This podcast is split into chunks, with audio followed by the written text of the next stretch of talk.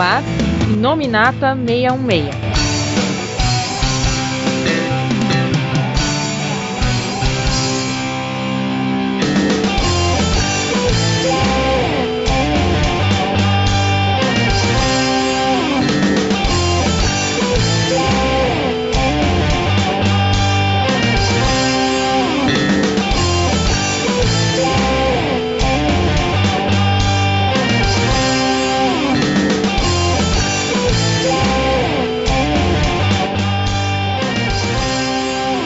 Olá, olá pessoal, estamos começando aqui mais um Inominata 66. Eu sou o Coveiro e, como prometido no podcast passado, né, que a gente tava falando sobre a Madame T dos quadrinhos, tá aqui vocês que estão aguardando ansiosamente por esse filme e para ouvir nossos comentários aqui. Estamos aqui para falar sobre a Madame Teia nos cinemas. E para me acompanhar nessa tarefa árdua de hoje está Olá, aqui é o Paulo. E o Felga viu o futuro e avisou desde janeiro que não ia assistir esse filme. Ele já gastou a ficha dele, né, a, a, a falta abonada dele aqui com esse podcast. Não vai poder faltar mais esse ano.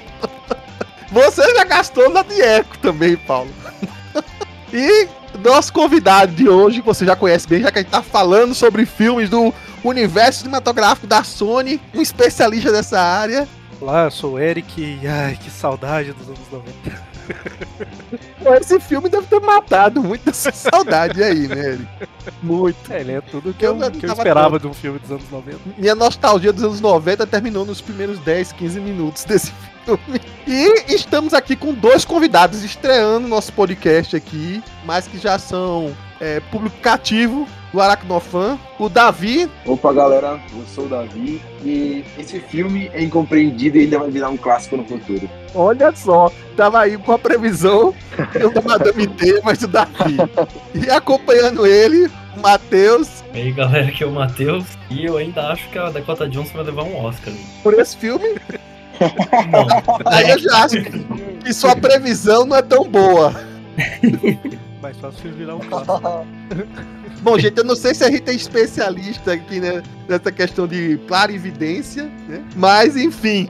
É, a gente já tinha uma ideia, acho que a maioria das pessoas aqui desse podcast já tinha uma ideia de que não seria o melhor filme do ano, né? Apesar de algumas pessoas de outros canais da internet por aí acharem que esse filme foi melhor do que o, o Capitão América Soldado Invernal. Mas enfim, provocações à parte sobre isso, que eu acho que foi mais uma molecagem aí provocando mesmo, né? A gente tá aqui para falar sobre o filme da Madame Teia. E assim, todo mundo, enfim, todo mundo por aí tem a sua oportunidade de comentar sobre o filme, dando seu viés pro lado mais cinematográfico, é, de cinéfilo por aí vai. Como é de praxe, pra, pelo menos pra gente aqui que é do Marvel meio meio, a gente sempre tenta fazer, é, de uma, uma comparação dos filmes da Marvel é, com o que a gente conhece sobre quadrinhos, o que a gente esperava, se isso ficou legal, numa adaptação ou não.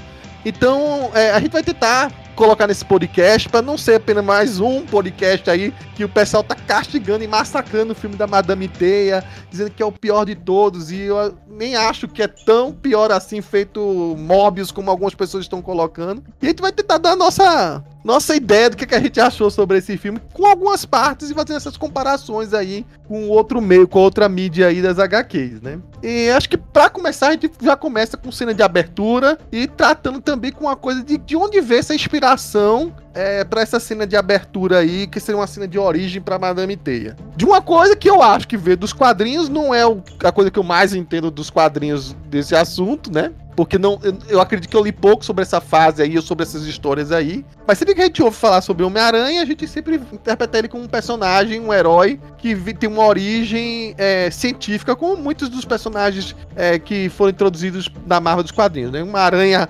radioativa que de repente para algumas interpretações, alguns universos virou geneticamente modificada, né? Mordeu Peter Parker e aí ele teve uma alteração no seu corpo que virou Homem-Aranha. Porém, todavia, conquanto, né? Algumas histórias de quadrinhos acham que o Homem-Aranha, na verdade, é, é destinado para ser o Homem-Aranha. Que a, a origem do, dele sendo um Homem-Aranha é uma coisa que é espiritual, é muito mais além. É a tal das histórias do Homem-Aranha é, totêmico, uma coisa é, não, assim. Não, o nome disso é evento canônico.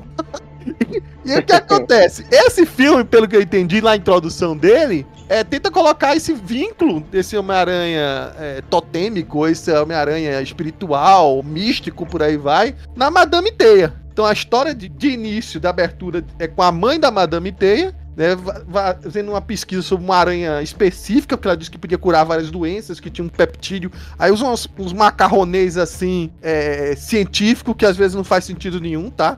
Aí fala, ah, ela tem peptídeos, como se não- nenhuma outra coisa tivesse peptídeos, né? Mas enfim. E, e aí, nessa busca, ela vai até o Peru pra achar essa aranha peruana. E quando acha, de repente, o cara que ela contratou pra ser o guia dela, né? O guia, ou, o, sei lá, o, guarda-costas, eu sei lá quem era, que era o Ezequiel Sims, né? Que se, acaba se tornando um vilão desse filme, né? É, é, vivido pelo ator Tahar Hahen. Né? Ele rouba essa aranha porque, enfim, ele, ele ia é, é, querer essa aranha, que ele sabia que dava poderes e por aí- e por aí vai. Tinha poder, uma, uma misticismo ao redor dessa história da aranha, desse povo das aranhas. E de repente, quando ele tem um tiroteio que rouba e por aí vai, que a mãe da, da Cassandra Webb se fere, né? Surge tal esse, desse povo das aranhas lá. Muita gente critica a aparição deles, os efeitos né, usados. Eu nem achei tanto Porque assim. coincidentemente tem os mesmos olhos do aranha do Tobey Maguire. Coincidentemente, aquela, aquele padrão de, de, de galhos forma os mesmos olhos. Nossa, aquilo ali me deixou. Nisso, nisso, cara, eu nem achei tão ruim, porque assim, o que acontece? Eles pintavam todo o corpo dele com a tinta vermelha, que podia ser um urucum, aquelas tinta indígena mesmo que se pinta de vermelho. E aí, é, usaram aí, eu não sei o que tipo de material era, usaram como se fosse um- uma coisa enredada pra se cobrir. Eu até não achei tão ruim. Eu sei que ficou estranho uma- aquelas coincidências da vida, mas Sim. esse filme é cheio de coincidências, né? e aí, enfim, esse povo salva ela. é, Incríveis coincidências. esse povo não chega a salvar a mãe da, da Cassandra Webb, mas salva a Cassandra Webb, né? Já deixando, digamos assim, um- uma pontinha lá de que aquele efeito da, do salvamento dela, que usou aquelas aranhas vermelha e branca, que tem um padrão de cor da- do uniforme da Madame T dos quadrinhos, né? Ia ter alguma consequência pra ela no futuro, né? Bom, Eric, pra começar, pra abrir aí, já que você tem a experiência da casa aí, o que, que você achou dessa reinvenção da, dos poderes da Madame Teia, né? Isso, usando essa coisa meio mística e com a ligação que supostamente tem com essa história de aranhas totêmicas aí. Então, é, assim, só pra introduzir um pouquinho aqui a, a minha experiência com o filme, que vai ajudar is- é, a, a responder isso aí, a minha expectativa desde que eles anunciaram o filme é que fosse uma sessão da tarde, sabe? Aqueles filmes que a gente assistia passando genericamente de tarde. Então eu não esperava grandes coisas assim do filme, sabe? Eu esperava o Venom, sabe? Que a gente viu, uma coisa assim. Até menos, na verdade, que Venom. Então, assim, eu já eu, eu fui com a mente muito aberta pra ver esse filme, sabe? E aí, é, sobre essa questão da origem dos poderes, os quadrinhos meio que não tem origem, né? Se parar pra pensar. Ela, ela tem os poderes por, porque tem, né? Eu não lembro agora aqui se tem alguma história que aprofunda na explicação e tal. Eu até tinha dúvidas, Eric, se ela era mutante ou não. Até perguntei ao Paulo isso, se em algum momento citavam ela como mutante, porque nunca falaram realmente. Pois é, ela aparece No Dinastia M, né? na Shield com. É, ela aparece lá, mas ao mesmo tempo é- ela é uma mutante cujos poderes também podem ser transferidos quando ela morre. É meio esquisito. É, É, eu então eu acho acho que é é, só, só meter esse mutante aí, mas não é muito mutante, não. Ela não foi mordida por uma aranha cega radioativa? Não. Então, assim, é, eu acho ok, sabe, eles inventarem qualquer coisa aí do, pro, pros poderes dela. É, sobre os efeitos especiais aí da- das aranhas, né, do- da- a- não os efeitos, mas a caracterização e tudo, a sensação que eu tenho do filme é que, assim, ele, ele fez o que deu com o dinheiro que tinha pra, pra fazer, sabe? É, poderia ser melhor com, com mais grana. então eu, eu dei uma relevada, eu achei meio... É, eu, eu falei isso no grupo, eu acho. Eu achei o filme divertido, mais tosco, sabe? Assim, mais tosco não, mais brega. Brega. Eu achei o filme brega. Mas eu achei divertido. Sim. Então, essa questão do- dos poderes dela, ok. É, só pra eu não tossir. Bom, a questão dos poderes dela eu achei ok. Eu relevei. É, eles, eles até colocam algumas pistas, assim, pra dar uma. Não pista, mas alguns links com os quadrinhos, né? Assim, a, é, mais pra frente no filme a gente vai descobrir, né? Sobre a, a, a doença que ela tinha lá, tal, que é a doença que a Madame Teia tem nos quadrinhos. É, A gente pode até falar sobre isso, né? O, Magari até falou o nome dessa doença. Eu vejo chamando, não tá lembrando esse nome agora, meu Deus. Mas é uma doença que é, deve ser causar uma distrofia neurológica ou muscular, motivação pra mãe dela ir lá buscar essa aranha. Depois é revelado que é pra. Ela já saberia que a filha viria doente. Acho que fez algum marcador genético de um exame de sangue, alguma coisa desse tipo. Achou isso e aí já tava querendo. Agora, que, que ela ia fazer se é uma doença genética? Nem eu sei direito, uma terapia gênica. Acho que é miastenia. Miastenia É. grave. É coisa assim. astenia. Então, se eles É, fizeram o uns mal que links, ela ia né? fazer é o que ela fez lá. É, esperar o bebê nascer, aí coloca aranha pra picar o bebê e ver o que acontece. Não, é porque assim, ela fala no filme que tem alguns estudos que indicam que Uhum. essa que tinha umas aranhas que tinham propriedades que podiam ajudar na, na cura, né? Então assim, eles Sim, não sim. falam que estudos eram, mas assim, tinha alguma coisa ali sendo é, na comunidade científica, vamos colocar assim. Mas aí, é... então assim, é, eu achei, como eu falei no início, né, bem anos 90 essa questão dos poderes, né? Assim, quando ela volta lá é muito engraçado porque parece que ela voltou de táxi, não dá, não tem uma edição boa o bastante Putz, cara. que ela pegou o avião. Sim, cara. Não, o pior é que ela vai de, de Nova York até de táxi pro Peru é pau. É que assim, ela pegou, ela pegou um avião, né? Ela pegou um avião. Não, eu imagino que ela tal, pegou, mas- estacionou o táxi no, no aeroporto. O táxi é que roubado. ainda- O, O ela táxi roubado. placa. filme, né? Depois ela aprendeu a, a ficar em mais de um lugar ao mesmo tempo, ela continuou no Peru. né? Assim, mas é, o mais, o mais impressionante mesmo é que a gente tem uma tribo de. A tribo das Las Aranhas. É uma tribo indígena no Peru. Mas todos eles falam inglês flu- fluente e todos eles conseguem entrar nos Estados Unidos com um bebê da adoção. E Não, os dá documentos dela eram peruanos. Os documentos dela eram peruano, mostra a certidão. Não, ela sim, mas quem é que levou o bebê até lá? Ah, sim. Exatamente. É, então- Não, assim, ó. Porque, ó, O cara- aquele cara, ele vai prometeu pra- que ele ia voltar um dia, mas ele teve que levar ela pra Nova York pra ela ser adotada em Nova York e ainda deixou. Ó, essa caixa aqui é a caixa da mãe dela, não perca. Ah, eu acho que alguém foi, alguém foi no Peru, algum americano foi no Peru, achou ela bonitinha no orfanato. Mas e- como, como falou o, o Eric, essas coisas ele, ele facilita porque é o roteiro dos anos 90, então tem que ser É. facilitado mesmo. Cara, tem muito filme que a gente vê é, dos anos 90 que é tipo assim, a pessoa tá lá no, no, no Bronx, não sei e tal, e nossa, temos que ir para a Rússia. E aí assim, mostra o céu e a pessoa tá na Rússia, sabe? É, não, Cara, não todo interessa. mundo assistiu. Todo mundo aqui que assistiu novela dos anos 90 lembra que a Glória Pires, pra você atravessar pro outro, Marrocos, pra Índia, pra Grécia, era atravessar uma porta. Uma ponte aérea rápida, assim, né? É que, e só É. um comentário que a gente falou do táxi aí, ela arrancou as placas, mas tinha identificação nas portas, isso é separado. Então, o táxi, eu acho que Nem tinha, eu acho que tinha o número da placa nas placa portas. andando. Não, mas, mas Eric, você tem que entender que a polícia não tava achando o, o táxi porque toda a internet de 2003 estava congestionada com aquela Chloe do, do Ezequiel fuçando todas as câmeras do país atrás das Cristina. Ela hackeou, cara. Mano, aquelas Conexão de telas, escada. as telas é, Já tinha. 3, um monte de tela plana, um monte de monitor Full HD, né, é, LED em 2003, meu Deus. Cara, tinha o cara com o celular em modo, em modo retrato, assistindo como se fosse em 2023. Não, mas pe- peraí, Paulo. O, Não, o mas já celular dois essa época. O celular pra essa época era muita novidade. Tanto que coloca no filme aí dizendo: Olha, ela tem um celular, né? Que uma das meninas tinha. Mas tinha mas um cara enfim. no metrô que tava assistindo como se fosse o YouTube. É verdade. E ele fala, o mundo tá muito doido, né? Só- Só pra concluir, o, o- tem essa questão que você falou mesmo do paralelo da, das areias, da, do totens, né? É, essa questão, assim, eles não colocam exatamente como se a pessoa tivesse sido, é, escolhida, né? Mas ah, é, é porque assim, no, no caso lá, eles, o, o- a- Las Aranhas, né? Eles falam que não podiam deixar a mulher morrer, né? Eles não conseguiram ficar só olhando e salvar, ou seja, não é que era destino, né? Eles quiseram salvar ela. O destino, entre aspas, ficou sendo a, a Cassandra voltar lá depois. Mas eles colocaram essa ideia do totem, né? Assim, eu tenho um povo que cultua, vamos dizer assim, é- é a aranha de alguma maneira ali. né? Mas eu acho que eles não colocaram tanto, assim, a questão de, de destino. É, eu, como né? não conheço muitas histórias aí do Totem, dá a entender que, na verdade, não só multiversalmente, mas também temporalmente, antes do Homem-Aranha, teve outros heróis aranhas lá no nosso passado. Nossa, não, no, passado do Marvel 66, né? Que aí tem uma história de que ele seria o primeiro e por aí vai. E que teria até funções diferentes se você vê é, outras arcos de histórias, né? Pelo o outro, aí também uma outra entidade é, totêmica aí, a, aquela rainha da, da Ilha das Aranhas e por aí vai.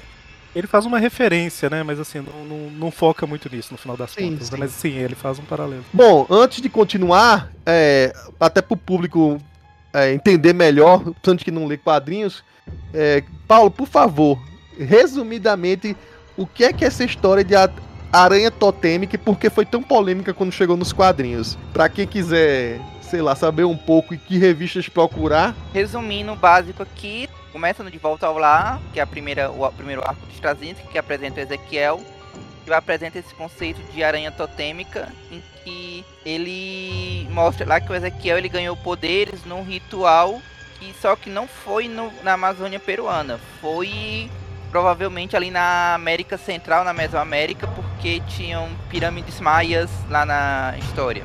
E durante todo o arco de Straczynski foi sendo falado nisso, porque a forma como termina essa, a história fica ambíguo. Pode ser que tenha, ela seja mágica, pode ser que não, porque a radiação no meio mudou tudo. Então, ele, o Straczynski resolveu fazer aquele, aquela volta, aquela revolução de volta completa que volta tudo pro mesmo status. E ele continuou a história, foi Pra ele, o plot terminaria no livro de Ezequiel, que mostraria que, na verdade, tinha um guardião aranha que estaria atrás do Ezequiel, porque ele não. Ele era tipo um, um totem aranha impuro, algo assim.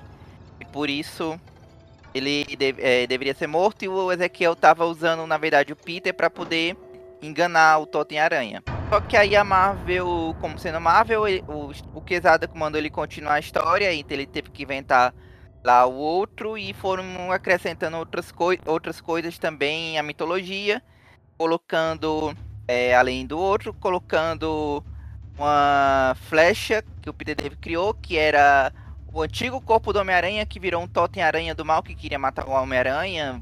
E depois inventaram que ele tinha escondido a, a, a Cindy Moon, a Silk, na, em um dos, é, um dos pontos lá, que ela tava uns 10, 12 anos ver em quarentena. E foram acrescentando isso assim, sem muito critério. O Morlun aparecia, morria e voltava, ninguém sabia como. Agora, no- na suprema heresia de todas, quem conseguiu começar a consertar esse rolê foi o Dan Slott, quando começou o Aranha Verso, que criou lá é, melhor essa parte de teia do destino, que une todos os aranhas de todo o multiverso. Existe uma deusa aranha totêmica, que é a uma deusa aranha principal, que é quem fornece os poderes para eles. E o, por isso que os herdeiros é, eles podem se alimentar de qualquer totem, mas gostam de ir principalmente nos totens aranhas.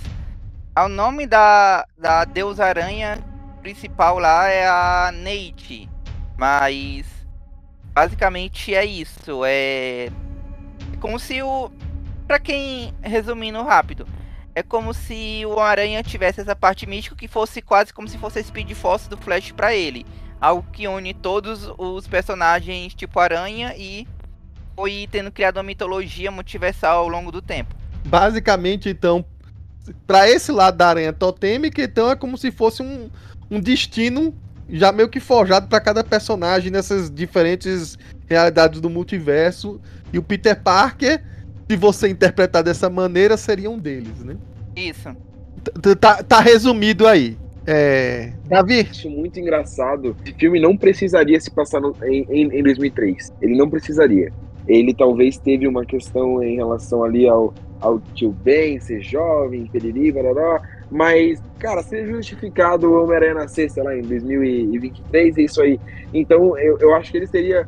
é, não me incomodou, porque eu tava rindo de muitas coisas no cinema, mas foi desnecessário eles quererem é, é, colocar o, ser um filme, entre aspas, de época, mas colocar um, um artigo que nem, a, nem o serviço secreto norte-americano tinha em 2003, entendeu? Então é bem complicado. Essa. Cara, é, Eu é acho- uma. Davi, que na verdade foi uma, uma facilidade do roteiro pra história ser contada, né? Porque se você olhar direitinho, se, se tivesse celular, seria. Ou se lá fosse fácil, né? Vale ressaltar, né? A gente tá falando 2003, não tinha. Nem todo mundo tinha celular. Então, se fosse fácil, o roteiro seria resolvido de várias maneiras diferentes com uma ligação. Então, o fato deles Ah, tirarem certeza. na época do celular ou que as mídias sociais. E aí mostrar que aquela coisa que aquela mulher fazia de vigilância era uma coisa inédita, né? É tanto que eu até comentei com o Paulo, né? Parecia que você estava assistindo aquele filme Inimigo do Estado, né?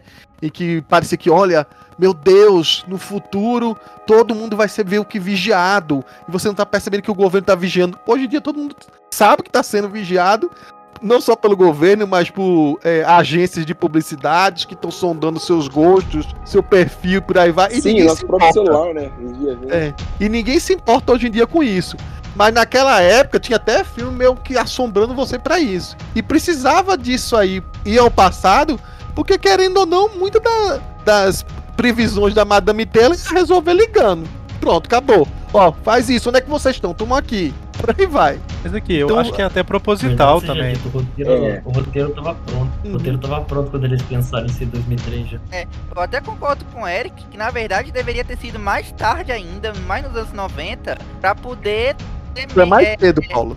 mais, é, mais cedo ainda pra poder ter menos celulares. Sim. Porque ainda fica meio assim, ainda fica um pouco forçado a gente pensar que em 2003 já tinha é, 3310 é, plano da Oi pré-pago e tudo mais se popularizando no Brasil. Imagina Tinha bastante. Unidos. Já Aí- tinha bastante Aham, 2003. aí só a, só a super rica tinha um celular e o cara que veio do futuro, que assistiu YouTube em 2003, é meio estranho. Aqui, mas eu ia falar que eu acho que é proposital essa ideia do, de fazer o filme de época, né? Porque provavelmente eles querem usar isso de, de alguma maneira pra integrar com os filmes atuais, do Venom e etc, né? Então, assim, eles devem ter. Eu, eu quero acreditar que eles fizeram o filme ali no passado pra. É tipo um prequel de algo que a gente vai ver em filmes futuros aí do, do universo cinematográfico. Eu tô fazendo aspas da, da, da Sony. né? Eu, acho que, eu acho que foi Eu por a- isso que eles fizeram, né? aspas, É, né? É o universo Bem cinematográfico, né? É bem. né? Eu acho que, infelizmente, talvez, assim, pra algumas coisas que tinha no, no, na, no filme em si, que foram cortadas de forma até vergonhosa, eu acho que era mais. Tinha alguma coisa naquela linha mesmo de ser o furo do. Talvez num primeiro, num primeiro roteiro, de ser o- um futuro de que o cara ia vir, porque talvez a, a, a Peter ia matar ele no futuro, alguma coisa assim, ou então ele precisava que matar o Peter, tipo o Terminado, Exterminado do Futuro, Então, e elas tinha uma cena no. ah, é. E as outras três eu vi também já adultas. Por isso que ter essa adolescente adulta, que não fez o menor sentido chamar três atrizes de 20 e poucos anos pra interpretar de 15, para elas usarem a, a idade dela certa em 30 segundos. Isso É. foi mudado. Eu acho isso por causa de dois motivos. O primeiro é que eles realmente tiveram que apelar muito pro Ezequiel ser derrotado, porque tava num nível de poder muito mais alto do que o que a só uma precog pode resolver. Tanto é que ele morre em parcelas naquele filme. A cada atropelo ele vai quebrando uma costela. E o, o segundo ponto é que Típico de vilão dos anos 90, né? Que vai, vai, vai, vai morrendo e não morre, né? É, e o clímax lá do, da história, eles terem lá, junto com o bebê nascendo e o Ben indo, é muito cara de sobra do roteiro original que ele tava indo, é, caçando bem, não as três meninas, alguma coisa assim. Eles estavam lá por coincidência que ele tinha que salvar elas pra elas do futuro não morrerem, algo assim. E o principal que me faz achar isso é porque o Ben, ele no, no primeiro ato, ele é muito importante na história. Aí ele some durante o segundo ato inteiro pra aparecer no final, assim, tipo, oi, tchau, estou correndo risco, agora você não, agora você não é mais importante, vai embora. E cortar, fica muito descarado que cortaram, as, editaram um negócio pra cortar o momento que ele fala o nome da May e, o- e ela fala e a Mary fala o nome do Peter. Porque o cara ficou muito esquisito, ele falando, não, eu conheci uma porte pra mim. Ah, ela é a, é a, é a, é a Chosen One. Sim, ela é a Chosen One. E ele não fala o nome dela. E eles ficam com aquela cara de, de cu, um olhando pro outro, assim. Pareceu que. Se ele que era a May, parece que era May, parecia que tava. E até bal- balão que era censurador, né? É, Ele vai falar o nome, o balão estoura. Pau! Bom, já, já adiantando aí até umas coisas que a gente vai falar mais pra frente, né? O Paulo citou que a gente tem várias ligações com o universo do Homem-Aranha, né? Com, com a- a- essa bebê que nasce aí da, do Peru, né? Que é de alguma maneira entregue aí num orfanato e é criada por várias famílias adotivas. Se torna uma pessoa meio amarga da vida, né? Ela vira a, a, a Dakota Johnson e começa a trabalhar numa franquia de filmes chamada 50. Não, brincadeira. Ela. ela. Ela vira uma paramédica, né? E, e se chama Cassandra Webb, né? E aí, bom, enfim, mais uma modificação aí dos quadrinhos, porque nos quadrinhos a Cassandra Webb, como o, o Paulo até falou no outro podcast, né? O Webb vem do marido da Cassandra dos quadrinhos que construiu o aparelho que manteria ela viva aí por conta da doença degenerativa dela. Aí aqui não, é uma web realmente é o nome de família de alguma família que adotou ela e aí ela se torna essa paramédica meia meia como é que eu diria, amarga, assim, meia é, é, ácida, né? E, e tem ligações infinitas assim com o universo do Homem-Aranha, né? Porque é, além desse destino aí, né, que ela teve com as aranhas, ela se torna colega de trabalho do do tio Ben, né? Do, de, na verdade não é tio ainda, né? Do Ben Parker, que é vivido aqui pelo Adam Scott, né? Aparece também na mesma coisa a Mary Parker, né? A Mary Parker porque pelo visto aí né, dessa versão, pelo visto, o Richard é mais velho que o, o, o, Ben nessa versão aí, né? Que ele já casou com a Mary, né? A Mary já tá tendo um bebê aí. E o Ben supostamente vai conhecer o amor da vida dele. Conheceu o amor da vida dele, né? Pode ser até que não tenha sido a tia May aí, viu, Paulo? Por isso que não falaram, mas enfim. Não acho que seja isso. Esse, esse negócio do, do Ben ficar lá junto com a May cuidando dela me lembrou demais do Trouble, daquele quadrinho lá. Que eles tentam fazer o, uma prequel lá, contar que da, quem que é a cuidando da, da Mary, você tá falando. Oi? Cuidando da Mary. Da Mary. Meu, eu falei, é. foi May, né? É. Meu, me lembrou demais aquele quadrinho, eu fiquei, não, não, é, não, isso não. Pois é, e aí é que tá. Dois personagens aí desse contexto aí são apagados. É, primeiro é o Richard, que nem é citado. Dá até entender que, de uma maneira bem confusa, que a Mary é que seria a parente do. Do, do Ben, né? Sim, é verdade. Fica muito, muito estranho isso, mas tudo bem, né? E aí, de alguma maneira, se muda essas ligações. Cara, eu vou falar o, um negócio que eu, eu achei meio forçado nesse filme. É, era quanto que eles estavam tentando reforçar que aquele Ben era o tio Ben do Homem-Aranha. Eles, no início do filme, tem umas três ou quatro cenas em que eles falam, tipo, ah, esse aqui é o Ben Parker, esse aqui é o tio Ben Parker, não sei o que. Ah, é esse é o Ben Parker, vai morrer no Brooklyn. No Brooklyn não, no Queens. Meu no Deus. Né? Tem aquela fala dela, né, não, pois a, a gente tava vendo o filme, o Davi virou pra mim, nossa, que piada de mau gosto. Fala que, um, que a Cassandra tem que, assim, pra ele, você nunca tomou um tiro no Queens? É, é uma das frases, uma das frases é, vergonhosas que eu separei lá pro final, né? Eu ri horrores nessa parte, porque, meu Deus do céu. Então, mas eu acho que como o Paulo falou, é, é, é uma coisa que, que provavelmente ia numa direção, a, a Dakota Johnson deixou bem claro isso, que o roteiro ia numa direção, né? Quando ela assinou, modificou.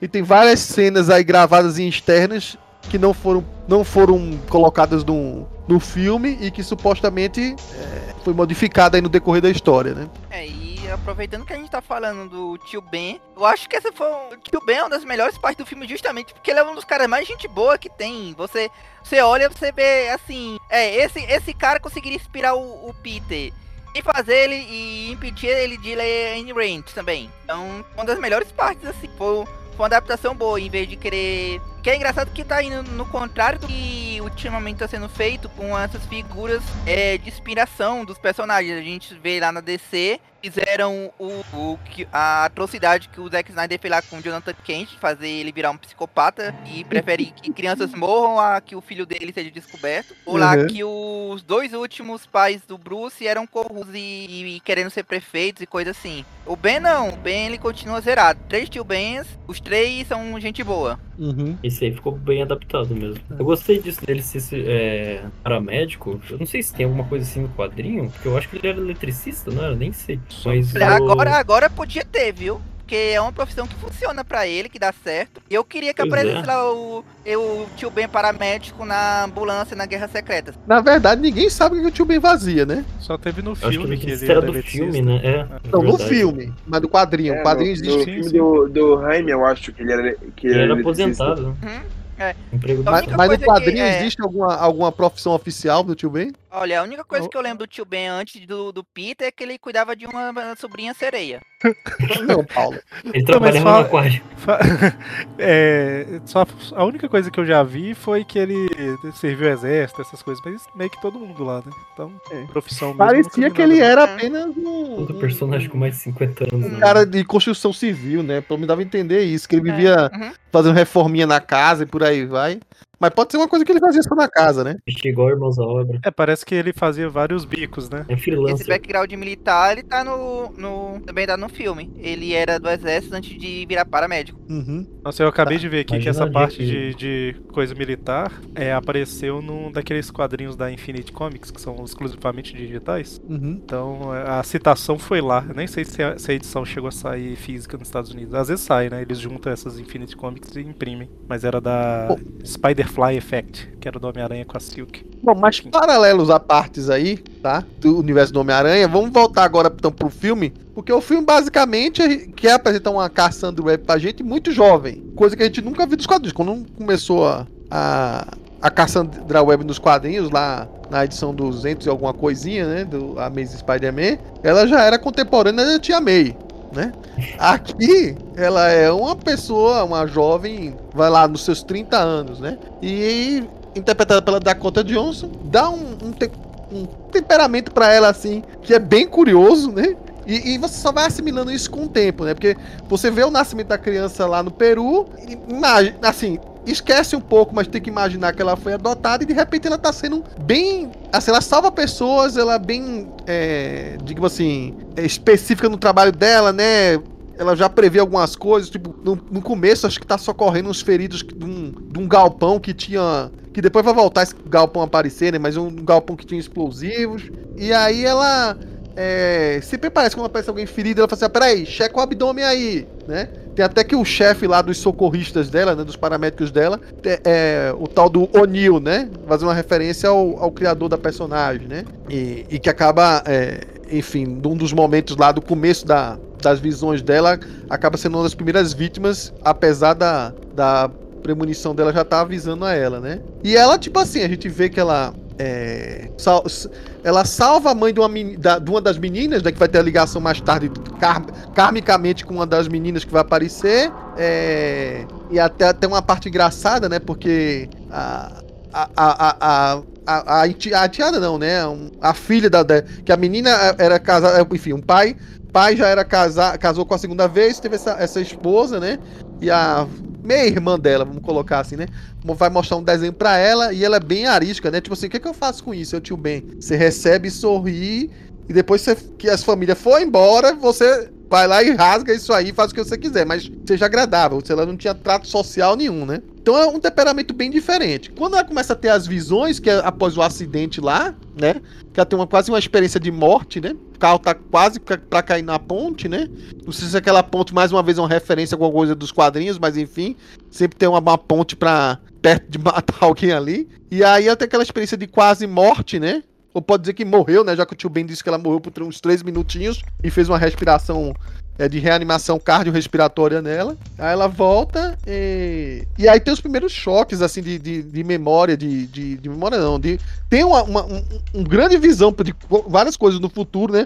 Várias mensagens aparecem ali. Um, um lance visual que vai lembrar, talvez, o que é a teia da vida do destino aí outra referência dos quadrinhos. Mas aí ela começa a ter, digamos assim, os, os primeiros rompantes de, de clarividência dela, né? Como coloca nos quadrinhos. É coisa interessante, já que nos quadrinhos nunca teve uma introdução de como foi a primeira vez que ela começou a perceber que tinha esses dons, né? Eric, começa aí de novo aí. O que, é que você achou da interpretação da, da Dakota Johnson, da, da maneira como os poderes apareceram, da descoberta das habilidades dela e por aí vai.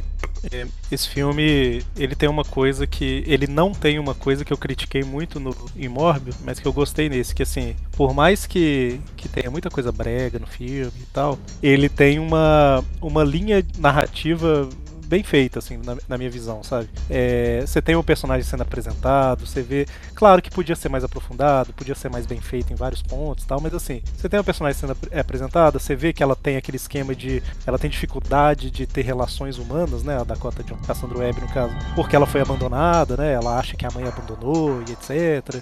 É, é, é representado de uma forma meio. poderia ser melhor? É, mas você vai percebendo isso. E eu acho interessante que vai mostrando assim: ah, não, olha só, ela já tem uma preocupação em ajudar as pessoas. Então é por isso que ela vai ter o um impulso depois ali de ajudar as meninas, né? E, e etc. E aí é, eles constroem bem né, essa relação dela com o Ben. E, enfim, e aí tem esse, esse despertar, vamos dizer assim, dos poderes, né? Como se ela sempre tivesse tido os poderes e, e agora, por causa de quase morrer, ela, ela despertou. E assim, eu tenho um, um fraco com viagem no tempo, etc. Né? Então quando fica mostrando ela vendo as coisas e aí depois repete e ela pode alterar, eu achei que foi colocado de uma forma legal. É, muita conveniência, né, em algumas partes, mas assim, é, eu, pro que é, eu achei, achei bacana. Conveniência no roteiro desse, é, Eric, que é um roteiro de. que, querendo ou não, podemos dizer isso, né? Fa faz o, o, paralelo lá com, a, com aqueles tipos de filme de premonição, né? Tinha uma sequência de filmes de premonição que o inglês chama de Final Destination, né?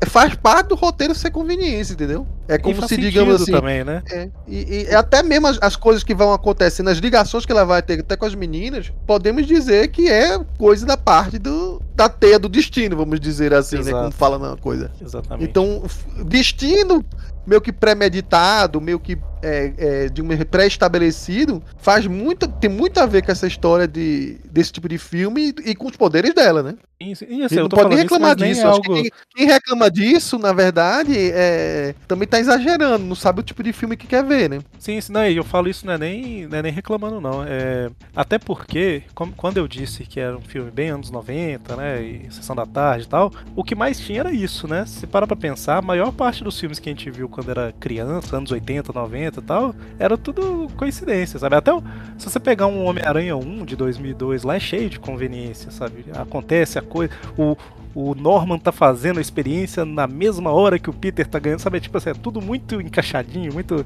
Enfim, a gente re, é, releva esse tipo de coisa, né? A suspensão de descrença, né? Que a gente fala. Então, a, a eu não achei um problema. É, eu, eu realmente gostei do, do, da forma que a história foi contada, apesar de achar uns visuais e umas falas meio brega. Ah, bom, o que o Eric tá falando, eu concordo com ele.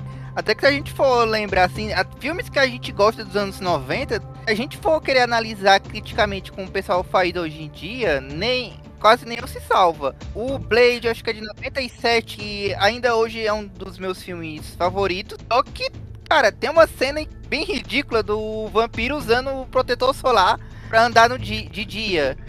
Aí isso aí já tira qualquer coisa do que o Blade tem de especial, porque não, gente, vamos, vamos monopolizar a indústria de protetor solar e a gente pode andar no, no dia a qualquer momento. É, mas tem, convenhamos, é, Paulo, que digamos assim, isso faz o quê? Quase uns 30 anos atrás, mas tá? é o que o Eric tá falando. É não, é quase não, vamos lá, entre, entre 25 anos, vamos botar na média. É. Mas é a inocência que a gente tinha naquela época é meio difícil de você botar na boca e fazer as pessoas da geração de hoje engolir. Obviamente, Sim, mas... pra gente é muito mais fácil engolir isso. Mas é, é, eu acho que é aí que vem o principal erro desse filme.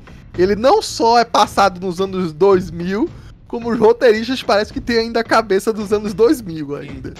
É, então, esse que, é, esse que é o ponto, né? Assim, eu tô falando isso aqui, mas é a forma que eu curti, vamos dizer assim, o um filme. Mas ele não deveria ser um filme dos anos 90, ele deveria ser um filme de 2024, que se passa naquela época, né? É, eu falo assim, o estilo de roteiro dele deveria ser um estilo atual. Ele é um filme que, se tivesse saído nos anos 90, ele seria considerado um filme ok. Da mesma forma que se Blade não tivesse duvido, saído. ele seria ótimo. Não é, ele seria Blade, um sucesso. Se Blade tivesse saído hoje da forma que ele saiu nos anos 90, ele ia ser massacrado. E na época ele era adorado, entendeu? Então, assim. É, eu, eu, eu já discordo um pouquinho por ser Blade. Se você falasse X-Men, aí eu concordaria Não, eu falo do Blade porque Blade muita gente gostava, né? E tem umas cenas que, tipo, é, tiroteio no meio da boate, luz piscando tal. O povo ia olhar e falar assim, nossa, que coisa ridícula, sabe? Hoje em dia. Uhum. Então, a, e olha que a... foi antes de Matrix. Ah, mas isso dali era bem da época mesmo. Não, eu vi um filme, mas eu vi um filme recente aqui, eu sei que é totalmente off-topic, mas também tem dessas que o povo adora, tá? Que é tipo que é tipo não, que é da franquia John Wick, John Wick exatamente, Paulo. Como é que você John sabia Wick. que eu ia falar isso? Oh, verdade, Porque você comentou pai, comigo que tava assistindo. É, na hora, as, as, as, ele tá batendo na boate várias pessoas lá, porra, e as pessoas ao redor continuam dançando. Como Sim. se fosse sabe, que é um videogame. Muito Como se fosse um indignado. videogame, sabe? Aqueles videogames assim que as pessoas são NPCs e dançando pra lá e pra cá. E tão nem aí Wick. com a porrada. E quando, e quando bate Né? uma pessoa na outra, apenas empurra o NPC e cai. Então, assim, mesmo os filmes atuais que pessoas veneram, mas aí, enfim, é John Wick, né? Não pode reclamar muito, que é praticamente um filme pra. Desculpa aí quem gosta aqui, mas é pra é, empregar a, a grandiosa indústria de dublês que existem nesse ramo, né? E querendo ou não, o, o, o diretor veio desse, desse caminho. Enfim, tem vários diretores que eram diretores de. Chama de diretor de dublê, né? Na verdade é, é stunt. Stuntman, né? Que chama em inglês. E eles, na verdade, se especializam tanto, viram diretores de segunda unidade, depois viram diretores de filme. É um caso aí do John Wick, né? É um filme que não Ah, tem muita é. história, não. Dá, dá pra usar desculpa desse. desse. Mas aí, o que eu queria dizer é que ele, ele é montado é, é, pra ser só porrada e não, também não tem muito desenvolvimento. Mas ninguém mete o pau, feito meteu aqui. Que não tem, tem umas coisas meio ridículas, né? Porque o pessoal, ele. é, hoje em dia, assim, né? Eu não vou render muito mais, mas assim, é, a, a galera meio que já quer falar mal de qualquer filme que vai sair. Não, tô, não significa que se não fosse isso, Ah, Madame T ia ser maravilhoso. Mas assim, E, e é, o, o que rende visualização. Não, mas eu falo o assim, público que até rende- entende que faça isso, mas assim, o- os, os ditos críticos especializados estarem se aproveitando disso pra fazer um tipo de crítica que não tem conteúdo nenhum, feito eu venho reclamando re- insistentemente, e crítico de nome, tá? Que, que, que antigamente não fazia isso. Mas só tá jogando hate aí pra ganhar view, é complicado. Mas tudo bem, não vou citar nomes de novo ainda, né? Muita gente sabe de quem eu tô falando. Mas assim, enfim, né? é, eu achei o desenvolvimento dela interessante.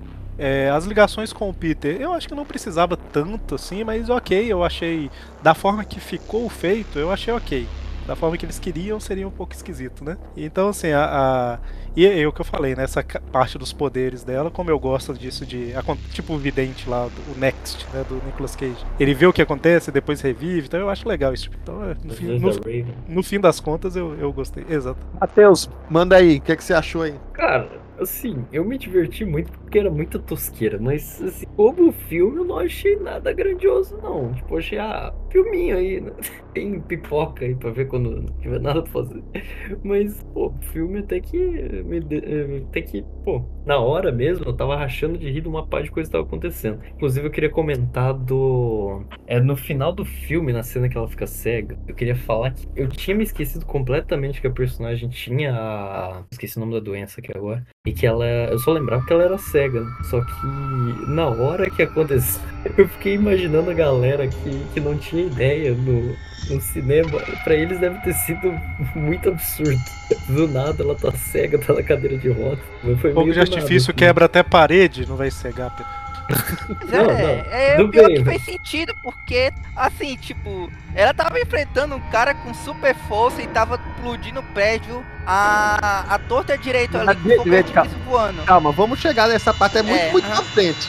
Tá muito Não, pra frente. Perdão, Falando de cegueira, volta aqui, Ma eh, Matheus, pra gente ter uma, uma- uma ordem aqui no podcast. Não, desculpa. Me empolguei. É, a atuação dela foi. Eu achei ruim, assim, ó. Ela ficou filme inteiro com uma cara de bunda e não, não expressa. Teve uma cena que eu me lembro dela expressar alguma reação. Ela é com aquela cara de nada, dirigindo a ambulância lá. Ela dá um tapão no volante da ambulância e do nada ela abre um sorriso e, e tem uma visão. É a única cena que eu vi ela expressar qualquer reação. Bom, a, a parte da, da- das visões dela, sinceramente, assim, tem vários filmes que vão, vão e remetem isso. Não precisa nem ter pré- premonição, assim, ou, ou pré-cognição, ou clarividência.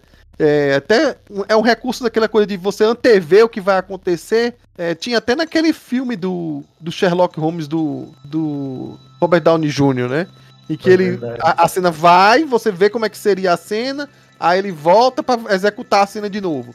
Nesse caso, é, ela tenta modificar o que ela tá, por enquanto, pelo menos agora no começo, né? Ela tá prevendo várias coisas imediatas, né? E, e digamos assim, um- e no começo dos poderes dela não tá. Não tá dando muita atenção a isso. É tanto que é por isso que morre o, o tal do Dennis. Dennis, né? O'Neill. Não, não é Dennis O'Neill, era só O'Neill, o capitão mesmo. Né? Mas assim, o recurso de vai e volta eu acho muito interessante. Aquele, por exemplo, que acontece na lanchonete, uma vez que ela já tá tentando proteger as meninas, né? E, e várias coisas acontecem, mais de uma vez, eu acho, mais de uma visão dela, porque como é que iria acontecer, que como é que ele ia matar elas desse jeito, e, e- aqui e ali, por aí vai. E ele entrar desse jeito por aí vai. E aí, de repente, ela fala: Não, peraí, vamos tentar uma coisa totalmente diferente. Em vez de eu sair correndo, é como se ela tivesse vivido, inclusive, aquilo, né? Em vez de eu sair correndo, indo a pé, eu vou pegar o táxi, meu famoso táxi roubado, e vou entrar com tudo. No táxi e vou atropelar ele, porque eu sei que ele vai ficar parado aqui, nessa porta aqui, nesse exato momento aqui.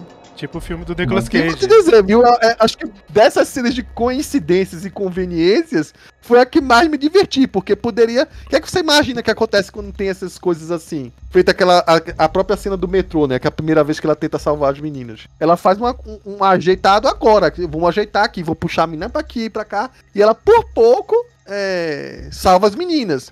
Mas dessa da, da lanchonete é outro, outra maneira diferente de salvamento. Daquela, tipo assim, sabe uma coisa? Eu vou perder meu tempo aqui não.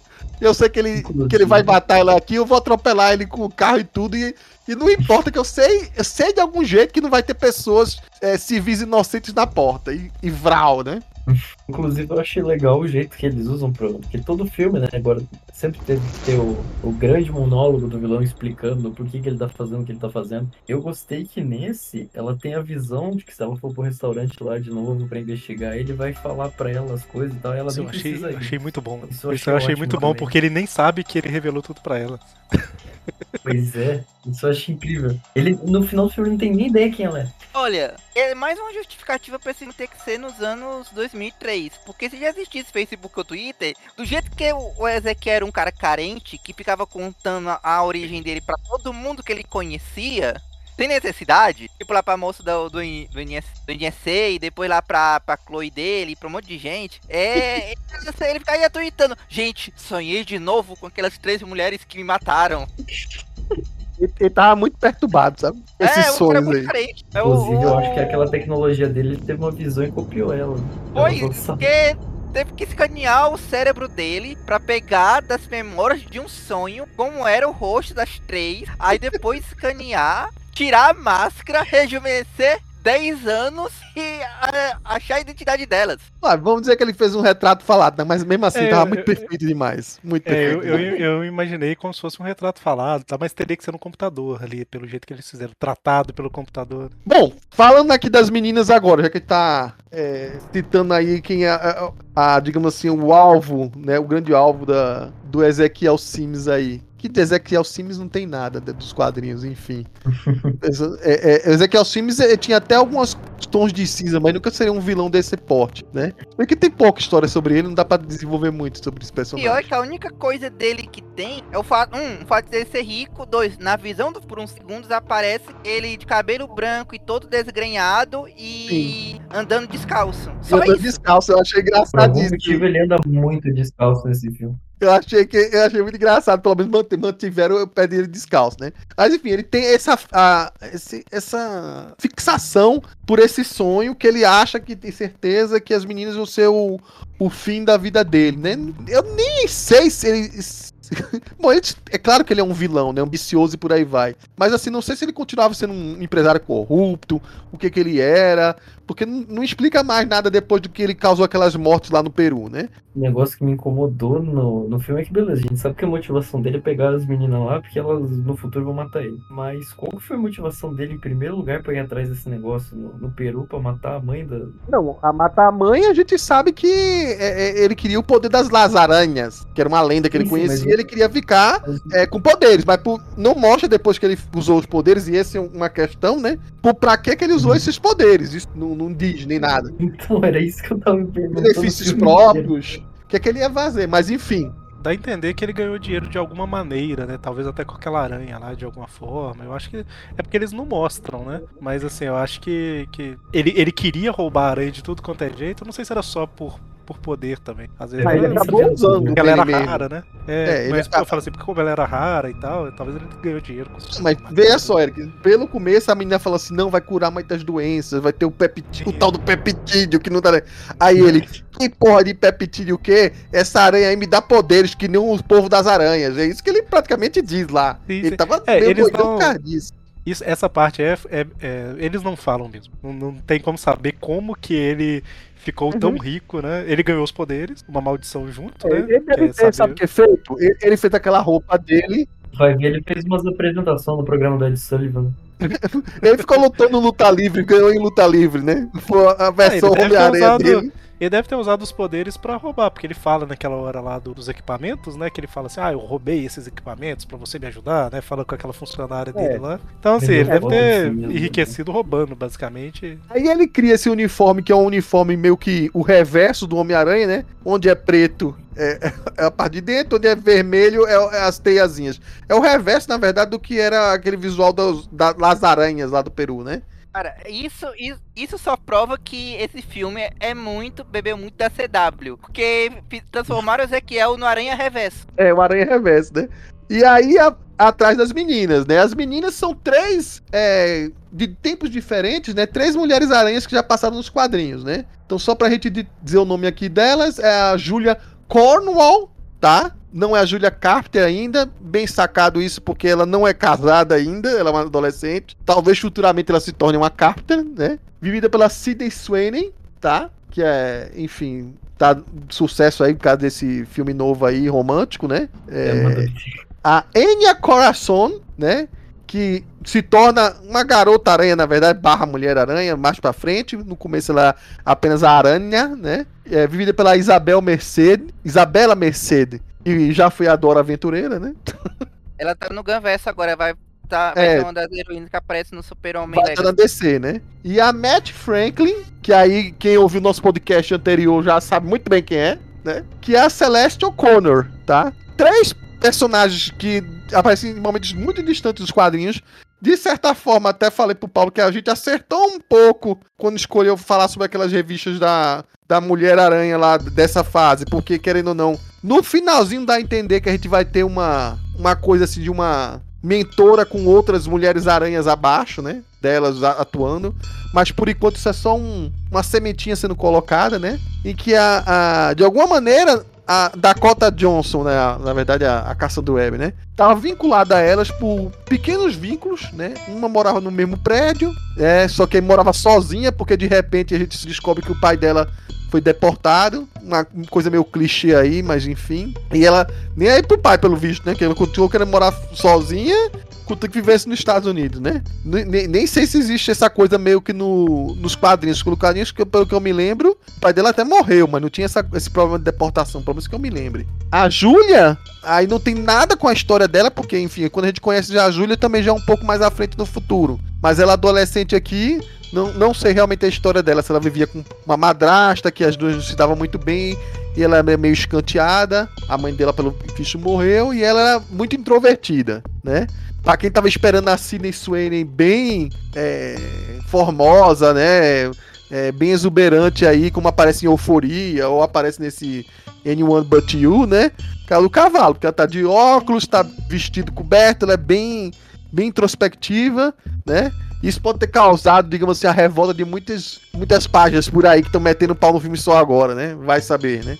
A, a mãe dela Enfim. tava internada no, no hospício no filme. No hospício, é, eu achei que tinha morrido, mas tem realmente. Mas acho que isso- nada disso tem a ver com a história pessoal dela dos quadrinhos. Nada disso. Porque no quadrinho a gente conhece mais, mais velha, né? E, É, já conhece muito- ela muita mãe. coisa E muita coisa da- dessas personagens também não saiu no Brasil, né? E não fui É. E aí a, a, a Matt, é, curiosamente, ela. A gente vê que ela é rica, então tem alguma coisa a ver com a história, que o pai dela, o, o tal do Franklin, era realmente rico. é, era meio obrigada com o pai. Inclusive é amigo do Jameson, eles falam no filme. Ela, e exatamente, ela, senta, ela cita, né, o tio, né? Vou ligar pro meu tio Jonah. Parou aí, né? Não falou o sobrenome, né? Porque, deixa eu querendo ou Só abrir não. um parênteses, ô, ô, Coveiro. Eu fiquei com medo deles colocarem o Jameson vendo o Ezequiel e falarem que era por isso que ele não gostava do Homem-Aranha no futuro, sabe? Eu pensei a mesma coisa dele. Eu fiquei realmente com medo deles, colo- deles fazerem É, isso. Eu assim, não, na cara. versão, na versão que o Paulo falou e que iam fazer uma coisa mais integrada, talvez até tivesse isso. Graças a Deus, não. Mas aí o Jonah daí não sabia nem quem era. É, A gente sabe que o Jonah é um tio influente e que tinha dado o celular pra ela, que ela ia ligar pro tio Jonah dela. Aí o tio Jonah é só pra quem pegou o easter egg, porque não, gente- pro filme que morreu ali, não precisa ser o Jameson. Enfim, essas ligações ficam perdidas.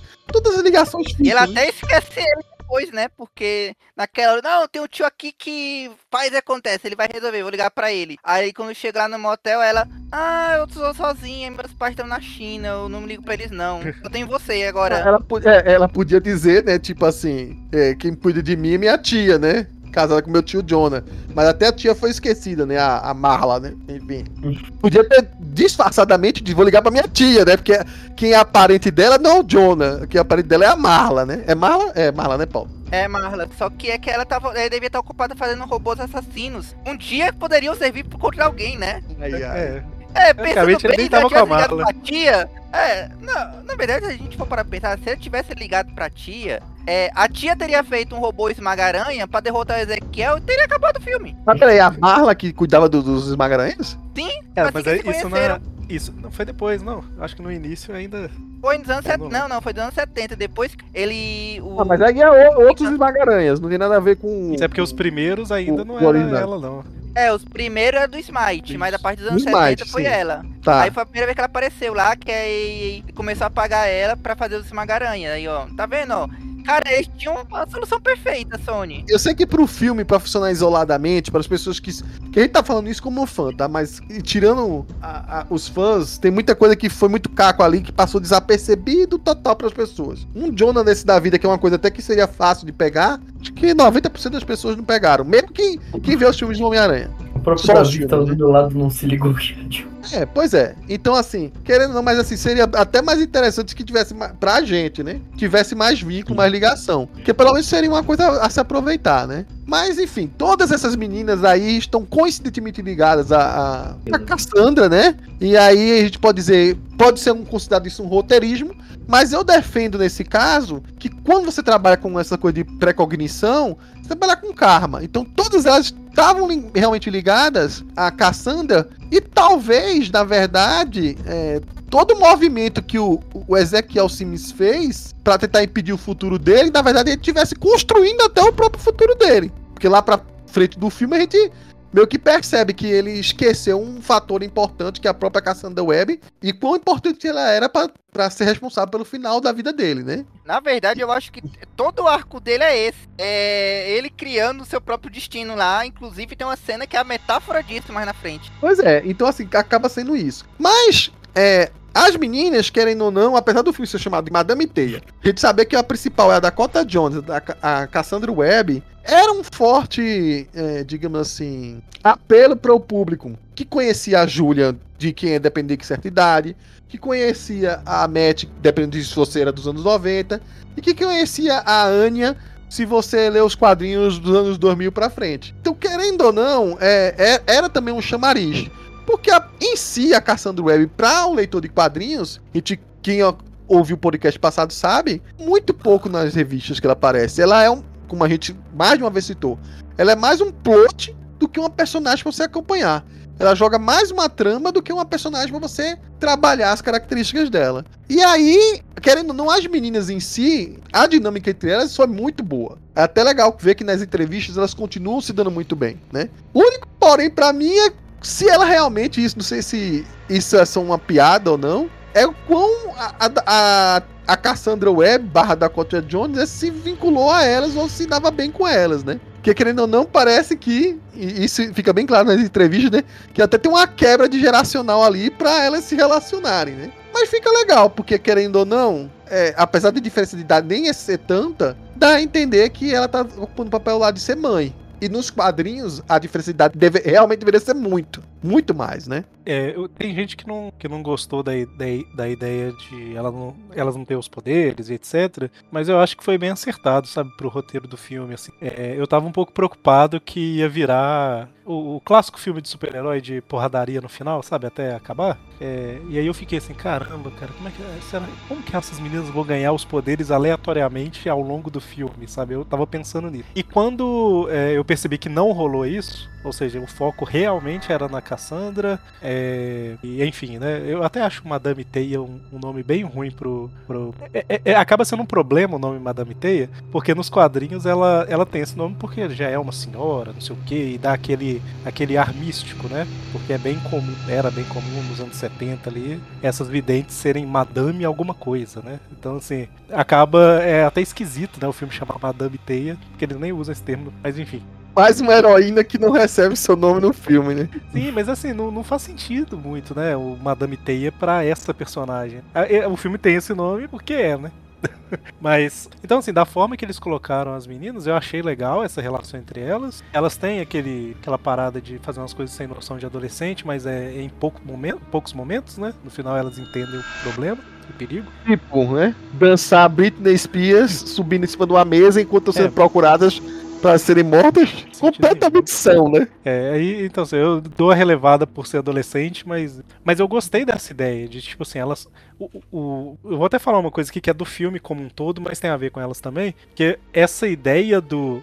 Tem um vilão, uma pessoa muito poderosa atrás da gente, a gente não pode fazer nada pra acabar com ele, só fugir, basicamente. É basicamente o plot de Exterminador do Futuro, 1 e 2, né? O 1 mais do que o 2. É bem um. É meio que o plot ali do. Nada pode deter o fanático também, de certa forma, né? É um vilão que você não pode derrotar, mas você, você faz de tudo pra conseguir impedir e tal. Então, assim, eu gosto desse tipo de história. E aí, é, a gente tem isso, né? São elas usando o que tem pra usar pra tentar é, é, escapar. E aí eu acho que funciona bem o- as três personagens depois que elas se entendem, né? As quatro, no caso. É, e eu gostei da, da representação delas. É, eu acho que quem não gostou eu, eu não tô falando uma coisa que é verdade absoluta, não, tá? Mas eu acho que tem mais a ver com a expectativa do que com o filme. Eu acho que o filme constrói bem as três. Mas eu acho que a maioria da galera que não gostou é porque esperava ver uma Mas Mulher-Aranha. isso- Esperar.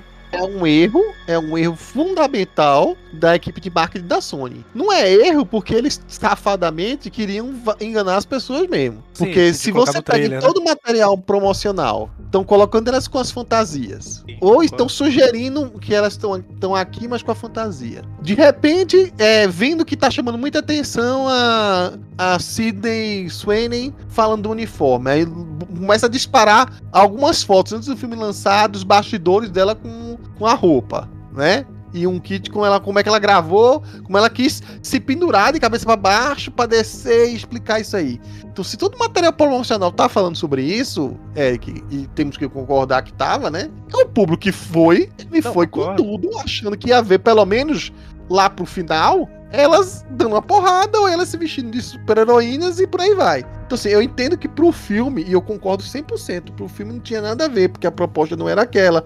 O filme é Madame T, não é Madame T e as Mulheres Aranhas, né? Isso aí é, outro título, né? podia ser o, o, o- número 2, né? O- a continuação, né? Não é nada disso, mas só que na hora de vender o filme, realmente criou essa expectativa pra esse povo. Então eu entendo quem foi com essa intenção, né? É, e, e, e tô falando de pessoas comuns assim, que não são fãs nem nada, tá? Que só foram convencidas pelo trailer. E foram lá e se decepcionaram.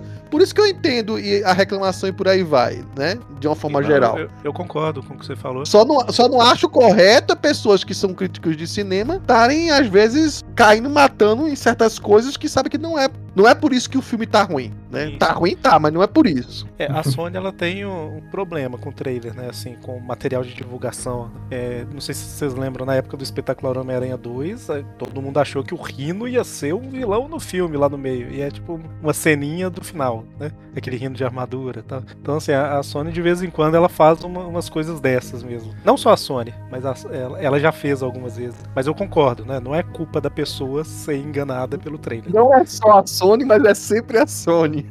Exato. Mas é porque os, os outros fazem o oposto, né? A Marvel, ela já, ela já detonou alguns filmes, seja é, mostrando pós-créditos antes do filme estrear, ou mostrando as principais cenas antes do filme estrear. Tipo, era de Ultron, que todo mundo queria ver, eles lançaram de graça uma semana antes. Sim, tem, tem umas que por vazamento, né? Tem outras que foi desespero, mas recentemente a gente sabe. Não vai dizer que foi só a Sony mesmo. O Eric tá certo. É, as Marvels aí tá pra provar.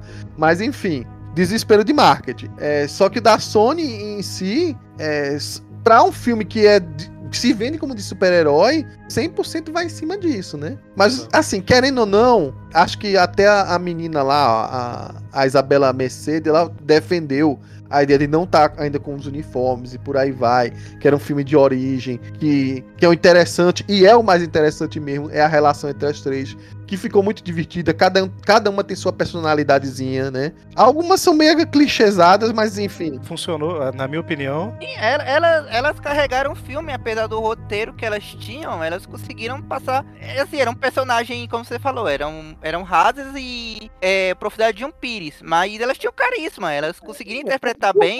Mas e tinham aquela, aquela, aqueles estereótipos, né? É, Eu aham, sou a riquinha que não dou nada pra vida e sou meu rebelde. Era a, a Mad, né? aham. A, a Isabela é a, é, digamos assim, a toda A nerd, É. a, a nerd, a que sabia de tudo e falava algumas coisas desse tipo e parecia ser a mais madura ali, um pouco, né? E a, a Sidney, ela era a toda recatada, tímida, introspectiva e a quebra de expectativa pra muito marmanjo, né? É, e aí- Tá dizendo que era o Guinho, o Zezinho, o Luizinho do DuckTales 2017. Sim, e a Dakota era o Tio Patinhas, na primeira Ui. temporada. Eu não diria melhor, Paulo. Eu não diria melhor, mas aí vê só, eu- eu- quem é que você tá definindo que é Luizinho, que é o Guinho, que é o Zezinho ali? Pois, essa foi uma comparação muito boa, cara. Mas é muito boa, cara. Elas foram as três melhores atuações. Inclusive a Dakota, quando tava perto delas, eh, melhorava a atuação também. O Adam Scott, como tio Ben, foi bem carismático. A Emma Roberts não teve muito o que fazer, só papel de grávida em três cenas. E Uhum. o que tava muito pior mesmo era o Ezequiel, que. Cara, ele, ele largou até a vontade de viver em casa antes de ir pro estúdio. Eu não posso nem Era dizer, uma, uma vontade extrema. eu não posso nem dizer que ele é um mau ator, porque a gente via que ele tava de má vontade ali mesmo, ele tava bravo. Aí o pior é que a gente foi pesquisar aqui, o Eric achou que ele ganhou uns 6, 7 prêmios de melhor ator por um filme francês, uma coisa assim. O cara aparentemente é um bom ator, o problema é que ele assinou, leu o roteiro e perdeu a vontade de viver. É, pois é. Matheus, fala aí sobre as meninas, vai. O pior que eu gostei da relação das três ali. A única coisa que eu tava meio assim era por causa do. Da relação delas com a Cassandra do início do filme. Eu achava que ia ficar muito naquela coisa de tentar colocar ela como mentora das meninas, não sei o quê. E eu fiquei feliz que não, não rolou isso, que a Cassandra era tão perdida na vida quanto as três gurias. E. Mas eu gostei do jeito que eles colocaram, igual o, o Paulo falou, ficou bem um Luizinho Zezinho com o- a Cassandra meio que sendo chamado pra aventura dela. Eu, eu- eu achei isso bacana. É, eu acho que é basicamente isso. Ah, o roteiro do filme que se encaminhando, a gente também não pode detalhar ponto a ponto, né? Mas a gente, quando vai se encaminhando mais para o final, depois de uma aventura pelo Peru, que a gente até já citou aí, a Cassandra volta meio que determinada já sabendo o que fazer, né? Só que aí o que acontece? Tem toda uma cena climática se encaminhando para o final lá, em que a bolsa estoura, né? O, o menino não nomeado Peter Parker está para nascer. As três meninas que estavam escondidas na casa do tio Ben vão acabar tendo que dar as, as caras lá, porque não sei por que não podia ficar as três dentro de casa, mas pro roteiro caminhar. Uma semana em casa já sabia tudo da casa, sabia onde que era a geladeira. É, pois tinha- é. Sabia tudo. Ajuda a colocar no carro e volta. O tio Ben falou assim: vamos todo mundo, carrega todo mundo pra lá. A grávida, mais três meninas, porque o carro tem que ir pro hospital e por aí vai. E é, eu posso arrumar uma confiou, desculpa não. que eu acabei de pensar. É por causa Hum. do senso de responsabilidade dele. Ele não ia deixar três menores de idade sozinhos. Pois é, né? Oxi, tava dentro do personagem. O menino, ela, acha, ela não diz o nome do menino, mas ela diz que o bebê dela está saltando muito na barriga. Né? Ela comenta isso lá. Então, o menino muito celerepe da barriga lá da. Faltou da olhar pra Mary câmera. Parker, né? Faltou olhar pra câmera e falar, entendeu? Entendeu? Causando mais uma vez, né? E aí faz todo o furdunço pro final. Porque aí, no momento que. Além de entrar no carro, eh, as meninas inventam de botar a cara assim na rua, assim, sabe? Pra ser bem vista e por aí vai. E aí é capto pelo sistema de segurança lá da moça que o, o Ezequiel contratou, né? Isso aqui não tem nem E- nome. Não, ela tinha um nome. A- Ana Mari, Ana Mary, sei lá, uma coisa assim. Não me lembro agora. Tem aqui, ó. Acho que a gente colocou aqui, ó. A Armaria, Amaria, né? É melhor chamar de 11 Chloe dele mesmo, É. o nome desse. Bom, enfim, ela ela dispara lá e aí ele já tem todo o esquema, né, de mandar ela controlar os sinais pra causar um fundúcio lá no estacionamento pra prender no trânsito e por aí vai. Coincidentemente, que é coisas coincidências da vida, né? Enquanto tá acontecendo isso tudo, que aí o, o, o Ezequiel tá pronto pra pra atacar, né? A, já é a chegada da Cassandra Webb. é, já lá de novo pega o táxi. Pega o táxi? Não, ela pegou o táxi de novo, de volta? Não, ela pegou outro. Ela roubou a ambulância. Não, não, ela, tá- ela, ela voltou do Peru no táxi, depois roubou Sim. a ambulância pra acabar a gasolina. Roubou a ambulância. E aí acontece mais uma das cenas extraordinárias de ação e por aí vai. Em que, uma vez que ela- ele já tinha atropelado o Ezequiel lá no bar, uma cena que eu achei até legal, a primeira vez do atropelamento, até muito bom. Ela decide fazer uma coisa totalmente elaborada, indo para um edifício garagem, em que é, quando Ezequiel para o trânsito, que vai atacar todo mundo lá no meio, ela decide atropelar o Ezequiel jogando o carro que saiu do primeiro ou do segundo andar daquele prédio. Detalhe, né? Um, um cara que eu acompanho que faz sempre um destrinchamento assim das filmes e por aí vai, né? Diz que do jeito que você vê a visão do carro indo, não tinha como o carro pular daquele jeito, porque tinha um paredão naquele prédio. É, não, era, não era. No máximo que acontecesse, se vocês olharem a cena, o, metade do carro ia parar naquela parede ali, né? E quem ia voar seria a Cassandra sozinha, né? Que o carro ia bater e ela, o feio que ia se jogar ela. Mas enfim, de repente inventaram uma rampa extraordinária e miraculosa desse filme. Por quê? Porque não exige muito do. Anos 90 não explica muito, né? Os filmes dessa época. Então, nesse. O filme tá desse jeito, né? que tu tem que entender, Coveiro, que ela tinha prego- precognição não só do futuro, mas do passado. Ela viu que o empreiteiro daquele, daquele prédio específico era corrupto e trocou o tijolo por gesso. Só naquela parede. Mas não tinha parede, era, era só outdoor. Ela no. Pelo menos pelo que eu Era o outdoor da parte de fora, Eric. Então, mas é, é porque era tipo. Era tipo estacionamento. Aí eu, se eu não tô Sim, enganado, só não que tinha, se você olhar, uma, então. não tinha uma parede atrás do outdoor. O outdoor era o que tava tampando, entendeu? Não, não tinha uma parede, mas tinha um- uma parede pequenininha, tipo um. um- Ah, sim, sim. como é que eu diria? Mas aqui, Ih, 2007. mas você tem que. Não, do- do- 2007, Duro de Matar 4. Uma parede pequenininha. Se você olhar a visão do, Sim, sim, do, sim. do ônibus, eu te mostro depois um vídeo. E você que estiver nos ouvindo, você pega esse vídeo, que eu vou. Eu, e pega um vídeo dessa cena e vai ver que tem um batentezinho. Entendi. Não teria como a- a- e pegar um impulso. Aqui, mas Duro de Matar 4, professor, de 2007. O cara na rua joga o carro no helicóptero. Não tinha rampa também. Mas pra, pra piorar a cena, Eric, quando o caminhão atravessa lá o panfleto, lá, a propaganda, e vai com tudo pra cima, o Ezequiel Sims, não satisfeito que tinha sido atropelado uma vez, ele pula pra ser atropelado a segunda vez. Porque se ele ficasse abaixado, se ele ficasse abaixado, não tinha atingido ele. Vamos, pela desculpa. Vamos dar desculpa que ela viu, vai. não, não, não. Mas, não. Isso Mas ele aí, pula é, mesmo. essa cena foi de propósito, porque É. a metáfora, é- ela simplifica, é, exemplifica todo o arco do personagem. Outra coisa que eu precisava fazer pra não morrer era ficar na dele, ficar parado, não fazer nada. Ele tentar escapar é o que leva ele a, a sofrer o destino dele. Muito bom, Paulo, porque só assim explica o fato dele pular na frente daquele caminhão naquela hora, daquela ambulância. É? Porque ele, ele tem o poder lá da maldição, ele não tem sentido aranha, por isso que ele Poxa, sempre vai por canto onde ele leva o maior impacto possível. Ele tem, ele tem o sentido da aranha reverso, já que ele é Homem-Aranha reverso, é o reverso. O sentido da aranha avisa dele onde ele vai se machucar, ele pula. O sentido sacaneia aí. E aí, a, a, a enfiar cena de ação, a- o- acho que a ambulância ainda fica de pé, de alguma maneira. Eles conseguem fazer ela circular.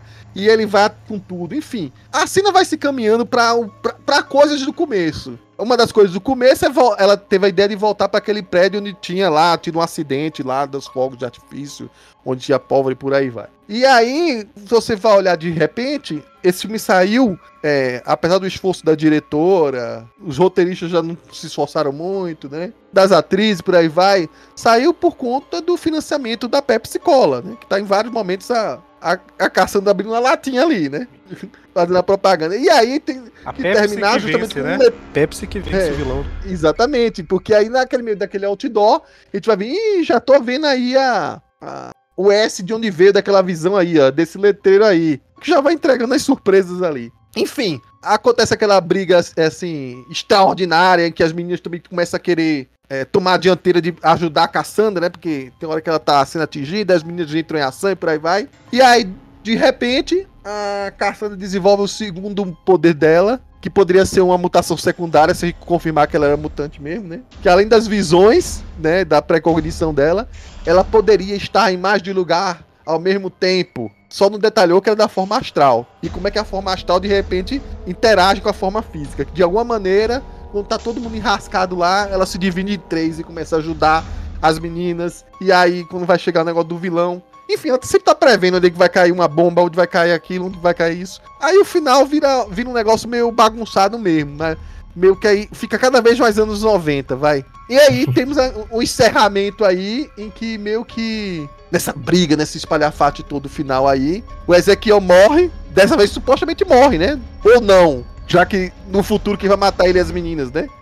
Enfim, é, morre com a, uma. Não foi nem o S que matou ele. É, é, eu achei que seria o S que matou ele, mas foi a letra P. Agora que eu me lembro na cena. O S caiu de lado, assim, que, que matou ele foi a letra Ah, P. o S, o S derrubar a estrutura, né? É. A Cassandra caiu no rio. Aí também, no meio da explosão lá dos fogos, fica cega, se quebra todinha. Enfim. Tem aquelas cenas dos desfechos finais lá. Que a gente comenta mais, mais pro final, mais, mais pro fim desse podcast. É. É, que muito forçado essa, essas brigaiadas do final aí, essa luta no final. Nos 90.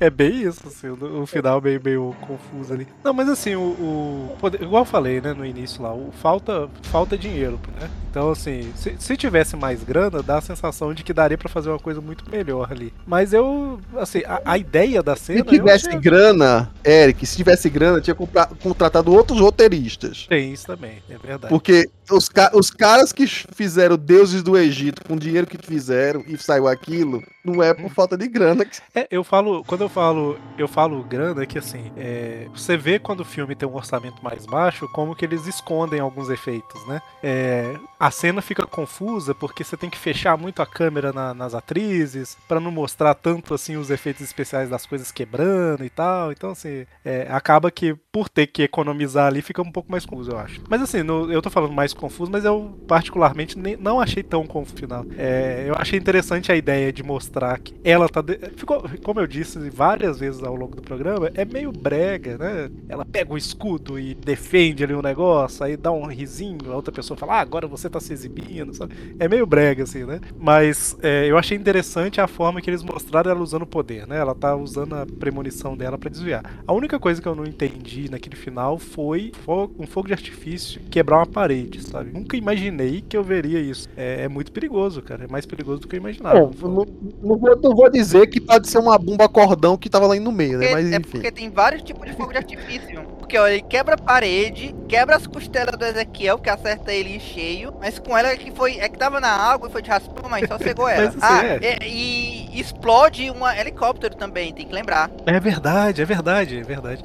É que eu, não, eu não falei do, do. Não comentei muito do Ezequiel em si, mas eu acho que assim, de tudo que eu falei que, que é anos 90, não sei o que, ele é um personagem que ele é, sei lá, novela mexicana, personagem dos anos 70, 80 e tal, que tudo que ele fala é uma frase de efeito, a postura dele é toda coisa, eu acho que ele é o que mais destoa, sabe? De, tudo, assim. É, não sei se vocês perceberam isso. É tipo, Convenhamos que, que bre- breguice nas frases ali é uma competição grande, né? Só É, Ezequiel, não. não, mas assim, aquelas A frases vai- a do tipo. Aquelas frases do tipo, assim, ah, encontre essas meninas, senão eu te mato da mesma forma que matarei elas. Sabe umas coisas assim, tipo, ai, tá bom. Vou falar Cara, aqui segurando a aranha na mão, sabe? É muito. Parece. Do, é, é, eu ia falar Dr. Rubens, é. Parece filme antigo do 007. Os vilões, assim, tudo. Mas, enfim. O pior que tu vai falar disso, ainda é, tinha um vilão do Constantine que ele fazer com a moeda o que ele fazia com a aranha. Meu Deus, pior que é mesmo. É uma cria da época esse filme. É, ele. ele O, Se, mas- se, se o cara tivesse falado que era uma homenagem aos filmes e tal, eu acho que ia estar muito mais bem aceito, sabe? Esse filme nasceu datado, né? Convenhamos de nasceu datado. Mas eu acho que boa parte disso é culpa, do, é culpa dos roteiristas mesmo, tá? Quem, quem, quem tiver dúvida, os roteiristas são os mesmos de Morbius, tá? Power Rangers 2017. Power Rangers, o novo filme, mas eu, talvez seja até o melhorzinho esse Power Rangers do novo filme. É o. O, o Deuses do Egito, aquele o último, último bruxo que é com, com aquele é, Vin Diesel. Então, assim, tudo que você olhar no Rotten Tomatoes, os críticos acabando com o filme desses roteiristas. Então, assim, já, já que eu, o his- histórico de trabalho dele é muito ruim, eu tô botando quase toda a culpa neles desse filme aí. É, Matheus, quer falar? O Davi comentou brincando no início, só que é um negócio que eu falei com ele na hora que a gente saiu do cinema. Eu tenho certeza que daqui a uns, uns 10 anos o pessoal vai olhar pra trás e falar, pô, aquele filme lá, Madame T, pô, mó legal. E vai virar tipo um filme cult, assim. Vai ter um. um não um cult, né? Mas vai ter um- uma galera que vai, vai cultuar o filme. É um tipo de filme que eu facilmente veria na televisão. É, Então. exatamente, assim, entre Morbius e ele, mil vezes Madame Teia. Diferente de muitas opiniões de pessoas aí. Eu não sei porque estão detonando Pois tanto é, ele. eu- Assim, tem gente reclamando com coisas técnicas. Eu acho que o Paulo até pode comentar junto comigo que a gente até discutiu antes. Tipo assim, excessos, excessos de corte de câmera. Cara, muitos desses Ah, é. excessos de corte de câmera, eu acho que é por conta do efeito que queriam dar das visões, de ser uma coisa meio E olha, bagunçada. e perto de que perto de isso e, feio. e Bohemian Rhapsody, é, nas cenas normais, sem ser na cena durante a visão, parecia quase um filme contemplativo, porque aquela cena que o Twitter encheu dizendo, olha, ela vai, ela vai resgatar uma pessoa no carro e já tá ela lá dentro, aquilo ali foi pura sacanagem da autossabotagem da Sony, porque se você for olhar no filme, eu até prestei atenção.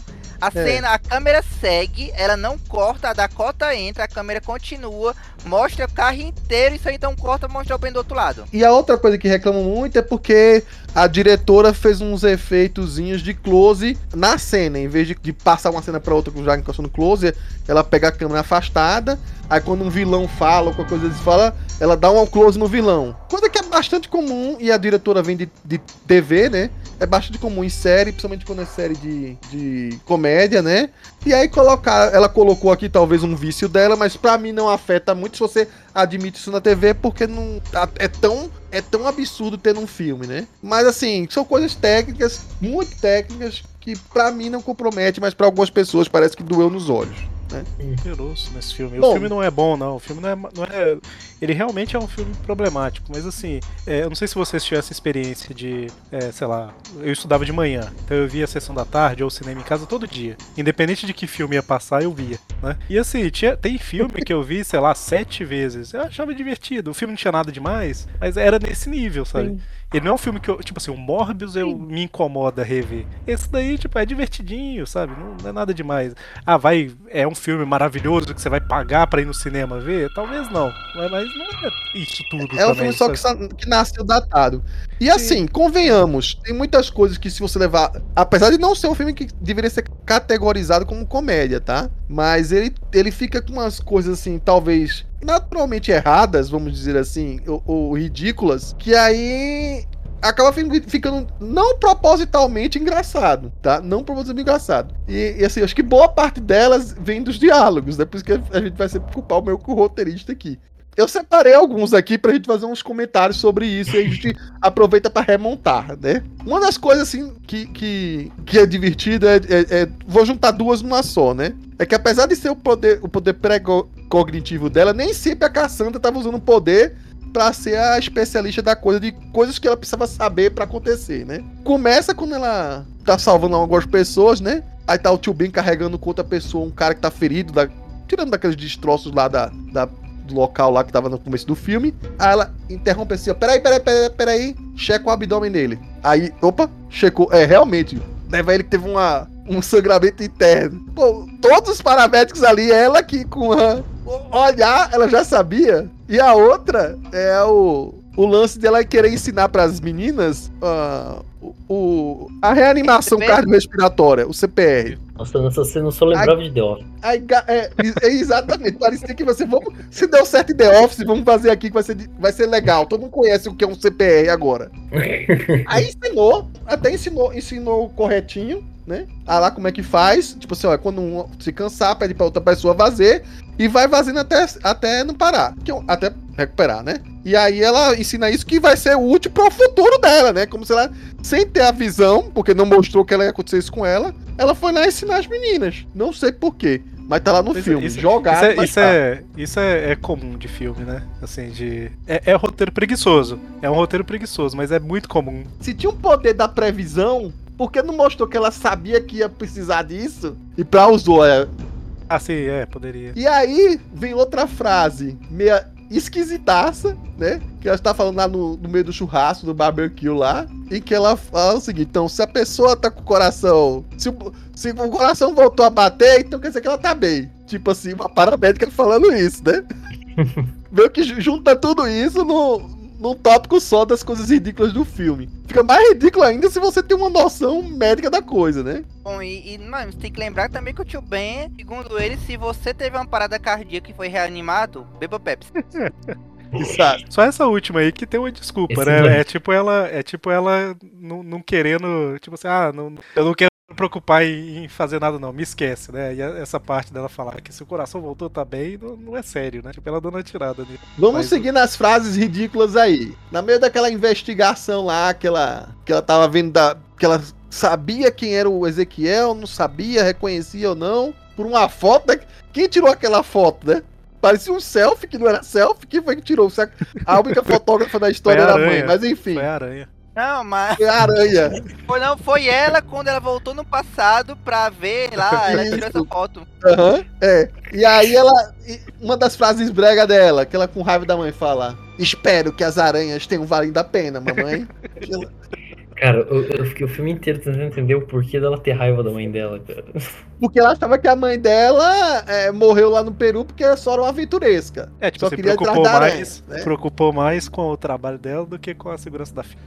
Aí vamos, vamos seguir nas fases daí, da- das coisas, né? Quando ela tá aí nessa floresta, ela é uma, uma rastreadora perita, porque ela acha o lugar por uma foto, né? Entendeu? Ela deve ter ficado comparando várias cachoeiras com aquela fotinha na mão até achar. assim.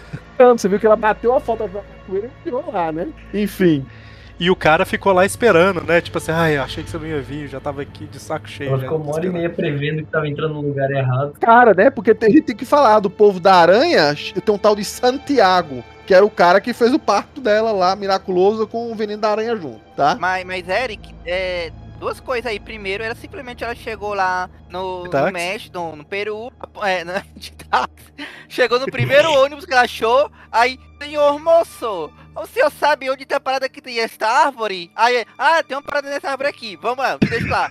O ônibus deixou ela da parada que tem árvore das, das aranhas. E o outro lá era fácil porque ele viu o futuro. Aí ele sabia que a menina ia voltar. Aí ele assim, ah não, ele vai, ela vai voltar dia 15 de setembro de 2003, É, às 7h15. Bom, e esse cara tem um nome, ele é Santiago, né? Enfim, é, ligado a esse povo das aranhas, como o Paulo falou ali, ele podia estar esperando ela, mas ele, assim como todo o elenco desse filme, ele é muito bem versado em frases bregas e talvez algumas frases e que façam as pessoas terem retorção por serem reavaliações de frases icônicas do Homem-Aranha. Tipo, quando você pega a responsabilidade para você, grandes poderes virão. Essa daí foi. Vamos foi... ser francos, que foi melhor do que aquilo que estavam dizendo. Uma cara, do- reanálise que o tio Ben pegou isso não sei da onde depois. Acho que foi a Cassandra que mandou falar pra ele isso, né? A pessoa, eu vou, eu vou melhorar essa frase. Mas continua, frase. né? Continua, que esse Santiago, quando a mãe foi lá perto de morrer, né? Ele fala: algumas vezes você precisa se sacrificar para as coisas que você ama. Aí mata a mãe dela, né? Porque tem que nascer a menina. E aí, ainda desse contexto aí, né? Quando tava revirando as coisas do- da, da sala lá, que ela sa- sabia que talvez tivesse poderes e associou os poderes com a aranha. Ela decide testar se ela era uma mulher-aranha. Aí ela fala assim: Como é que você sabe se você pode andar nas paredes se você não tentar? Aí ela se joga na parede e cai, feito uma, deslizando, feito uma largatixa, assim. Eu, eu gostei da É. saída dela no final, que ela fala assim: não vamos falar disso por enquanto. Vale ressaltar, ela tem um amigo gato e crianças, por favor, não, a pessoa é paramédica, devia saber disso. Não dê leite de vaca pra porra do gato. Ela tá matando o gato de desinteria ali. Gato só toma leite da, da gata e novinho, gente. Pelo amor de Deus. Não façam isso, né? E o gato que aparece na rua, ela não sabe nem quem é aquele gato, não tem nem nome. Continuando aqui, do Ezequiel agora. O Ezequiel, que tem várias frases icônicas, mas a mais icônica é quando ele fala pra assessora dele a mulher da informática dele lá, a TI dele, né? Assim, aquela menina fala assim, mas elas são, são adolescentes. Aí ele fala, eles são, são adolescentes agora, mas no futuro... No futuro o quê, Ezequiel? Serão adultas. Frases que são sacanas, que a, a Madame Teia ter essa acidez natural dela. Então, pro tio Ben, quando tá aquele desespero com a ambulância logo do começo. Tio Ben meio desesperado, tipo, com a confusão lá, dela atravessando o sinal, policial, pelo sei o que, lá. Ela fala, que é isso, tio Ben? É, você nunca levou um tiro do Queens? Já prevendo, né? Que o tio Ben leva o tiro do Queens. Cara, a. A Cassandra, ela ia ser muito amiga do Miguel, cara. Eles iam olhar, não, isso é canônico. Não, meu melhor amigo vai morrer. Não, Dani, isso é canônico. Então, Cara, mas, tiozinho no é- peito, quem, quem nunca? pessoa por fora de super-herói, etc., eu acho que passa batido por tudo de referência de Tio Ben, Ah, Peter é Parker, etc. Né? Tipo assim, um público, a pessoa. A, a gente, a gente ouve isso e acha de engraçado, mas enfim, Sim, é ridículo ao mesmo tempo, né? Então eu acho que fica pior ainda pra eles, né? É. sim, sim, é, fica só aleatório. Mas né? não termina aí. A Cassandra quer massacrar. A Cassandra quer massacrar o tio Ben. Mesmo, mesmo sem saber, mesmo que sem ele saber. Que aí quando as meninas comentam, né? Ah, nasceu o menino, né? Que não fala o nome, né? Aí o Ben tá aproveitando o tempo dele de tio. Que é toda diversão e nenhuma responsabilidade. aí a Cassandra ri e fala, é o que ele acha. É que agora ela já tá sabendo, né? Ela- Ela agora já sabe que ele vai ter pegado toda a responsabilidade, né? E já tá prevendo lá a morte do irmão e da cunhada. E não fala Desgraça. nada. Ela deve ter previsto a morte do próprio amigo. aí. Evento, canônico. É, né, é, pra salvar três desconhecidas, ela arrisca. Pra salvar um pombo, ela vai lá e abre o coisa. Mas pra salvar. Não, eu acho que é, é até alguma regra que quanto mais for próximo dela, mais ela dá um, dá um dane-se pra pessoa. Porque ela não mexe, vai mexer um braço pra salvar o tio Ben. Ela, como o coveiro falou, ela matou o gato. Mas pra salvar um pombo, ela. Não, não. Eu tenho que voltar, no- voltar aqui agora, abrir a janela. Vá, pombo, salve-se. Você é o pombo mais burro do mundo pra bater na parede. Salve-se. Talvez o pombo queria leite. Ai, ai. O, o que, na verdade, foi uma cena até legal, porque tem susto da cena, né? O filme é até bom dessa parte. A direção de som dele, né? O design de som dele é bom, porque tem uns É sustinhos por causa do som. Então, vamos elogiar pelo menos isso do filme. A fotografia do filme é bonita. É, também. Mas vou falar as duas últimas frases, que são frases também bregas e icônicas e que vão marcar, já direcionando aí pro que a gente vai falar com o último tópico, tá? Lá pro final, aí a, a Cassandra precisa de uma frase de efeito, já que ela não quer ficar atrás do Ezequiel, que é cheio delas, né? E ela fala: As garotas nunca foram seu futuro. Eu fui. Eu era, né? e aí, lá para o final, final, final mesmo, ela tem uma frase que eu não até hoje não sei o significado dela. Talvez vocês possam me ajudar. Ela, lá pelos pensamentos finais, ela fala: Você sabe qual é a melhor coisa sobre o futuro? Ele ainda não aconteceu. Que isso? Não, cara, Pra não, quê? não. Na verdade, essa cena toda, esse final. Esse, primeiro que esse final é um final de um piloto de C da CW. É 100%, cara. Você. Eu acho. Não sei se o Eric assistiu Ave de Rapina. Era Ave de Rapina aquilo ali. A, ela bancando, inclusive, a Oráculo. Cadeira de rodas. O, aquela torre lá, que nem a torre da Oráculo. Meu Deus, tava muito cara de CW. Pois é, como falou o Paulo aí, é, os uniformes, dizer que não apareceu, além da visão do Ezequiel, aparece no final. Uma reclamação geral das pessoas aí, que fala, pô, Marvel, ou DC, qualquer uma, para de ficar apresentando os, os uniformes legais só no final, né? Remetendo a vários outros filmes aí. Então a gente tem essa frase ridícula aí, que a Madame Tia falou, com as meninas, as três meninas que vão cuidar dela, que agora tá de cadeira de roda, toda quebrada, cega, né? E Olhando pela janela aí. e aí ela prevê, é, olha pela janela, né? Mas não é nenhuma referência ao aquele filme lá do Hitchcock, não, acho. Acho eu. né? É, é, e aí o que acontece? Ela, ela fala, ela comenta e a- ela tem a visão do futuro que o Ezequiel tinha, né? Das três lá, e ela fazendo uma forma astral lá pendurada. O que eu me pergunto agora pra vocês, assim, né? Esse, essa coisa pro final aí. É uma coisa que os fãs queriam ver nesse filme. Eu gostaria de ver uma continuação que não vai acontecer nunca. Era isso que a gente queria ver sobre a Cassandra Webb e as Mulheres Aranhas. Ah, eu queria ver o Morbius. Ai, cara, é, It's Morbin é uma time. série. Fim. É uma série, exatamente. Isso aí ficou muito cara de série. Você, você consegue até imaginar quais iam ser os episódios clichê de cada uma naquela série. Eu queria saber quem que Pois tá é. bancando aquela cobertura pra Cassandra. Acho que a Matt tá pagando pra todo mundo ali agora.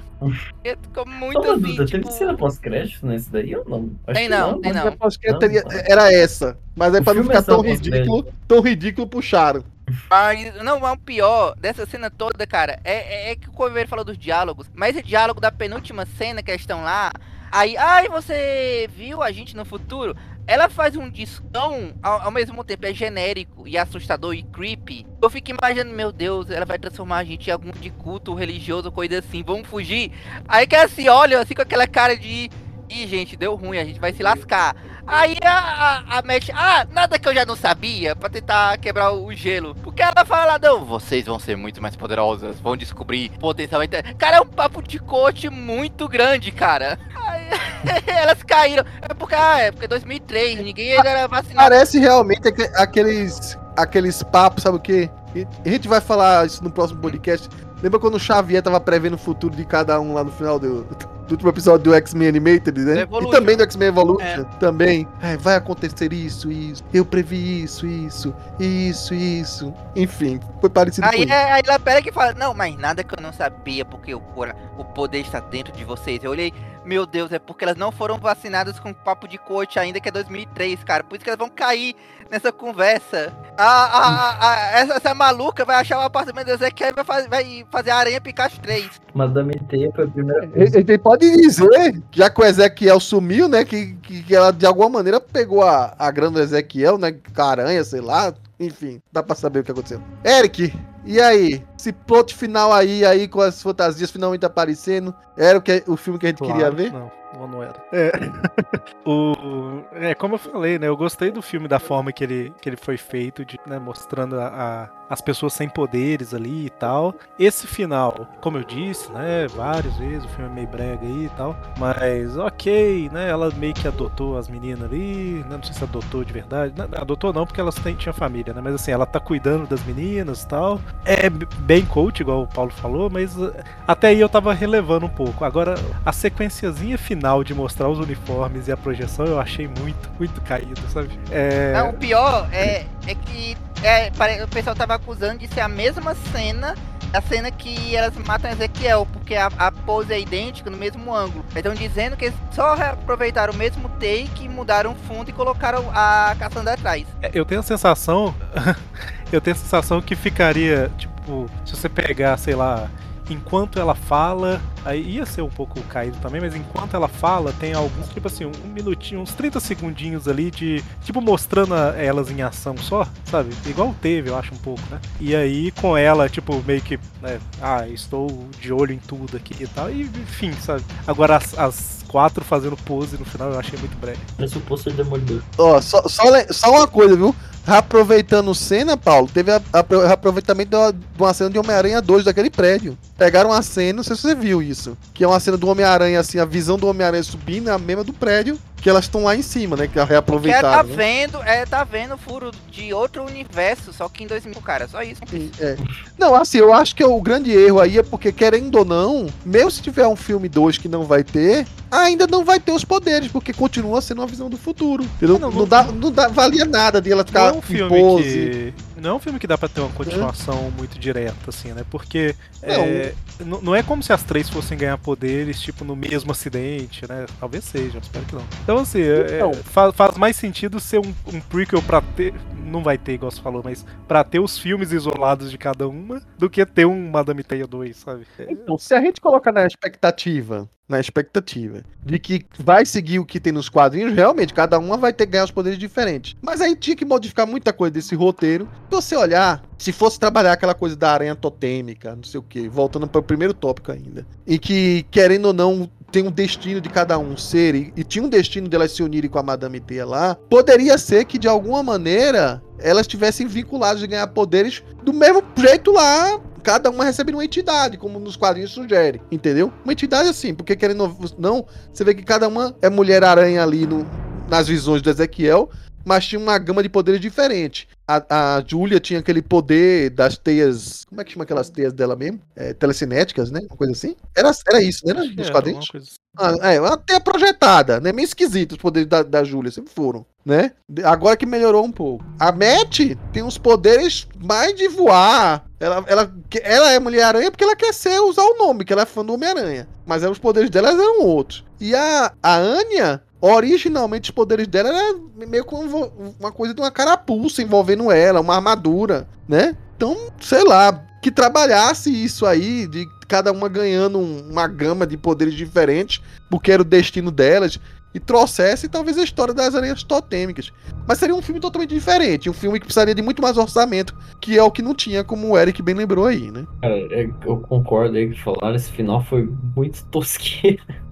Mas, é, inclusive, eu falei, ele me lembrou o pôster do filme do Demolidor, a, a cena das quatro paradas lá em cima do telhado. Mas o. Isso de ser tosqueiro, pra mim só foi a cereja do bolo. Porque eu tava rachando de rir e me divertindo horrores vendo esse filme. Só faltou um Morbius aí pra ficar nota 10. O, o Mobius, né? Não, o Mobius não, faltou. Um Venom. Não, pra mim quem faltou foi o, o, o cara lá que caça as aranhas totêmicas lá, o, Orlon. O o Morlon, vampirão lá é. É, é, é, na verdade, o, vai ser o vilão do 2. que não vai ter, né? Então, sabe, é uma coisa que colocaram o Ezequiel, transformaram no vilão, podendo ser o Morlun, sabe? É porque eu, eu estranho muito as decisões é, dos roteiristas, sabe? Porque pegaram nomes assim genéricos, fizeram aquelas referências em, em frases toscas, em que se tornam engraçadas, querendo ou não. Você sabe que eles têm umas referências dos quadrinhos, mas a construção da história em si parece que eles não têm a dificuldade de adaptar uma trama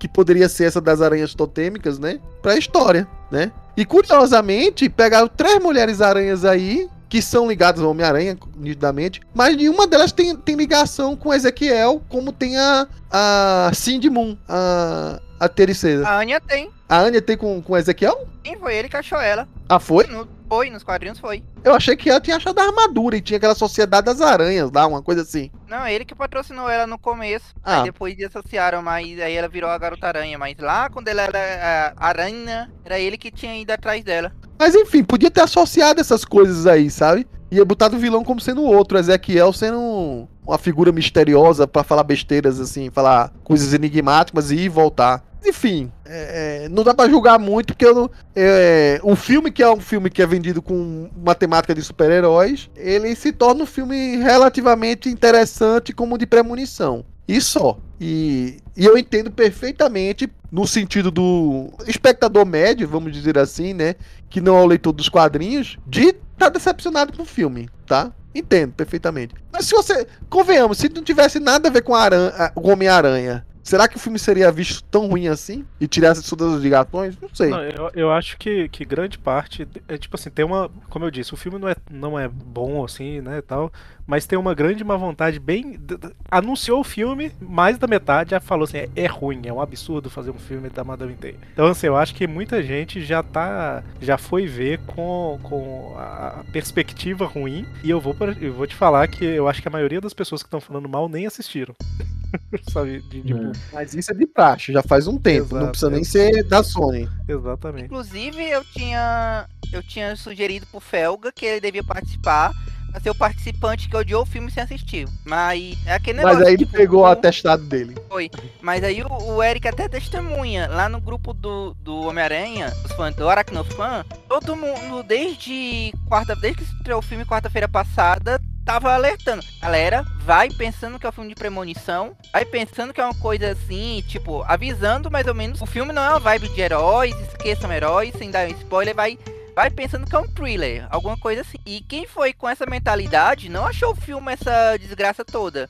Tanto é que o filme tá uma nota 6, 6 entre o pessoal de lá e for olhar o, olhar o Twitter, tá a galera falando um 2. Sendo que estão propagando coisas que nem no filme tem. Que o pessoal fica é, propagando o meme lá do biscoito da sorte, que não era o que eu tava achando que ia ser. Então, e tinha gente confirmando que era verdade, inclusive, desde quinta passada.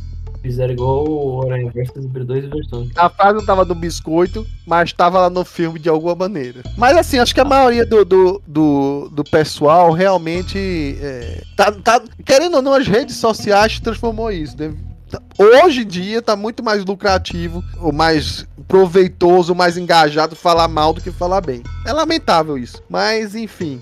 É, isso não, não tira o fato de que o filme realmente é, tem vários problemas e várias dificuldades, tá? Inclusive, dessas coisas que vocês estão avaliando de nota, não só do Aracnofan, né? Mas é, no Rotten Tomatoes tá muito baixo, abaixo de Morbius até. É, no Cinema Score também tá muito baixo. Saiu com um C+, C+, mais ou menos, assim, uma nota ba bem baixa, né?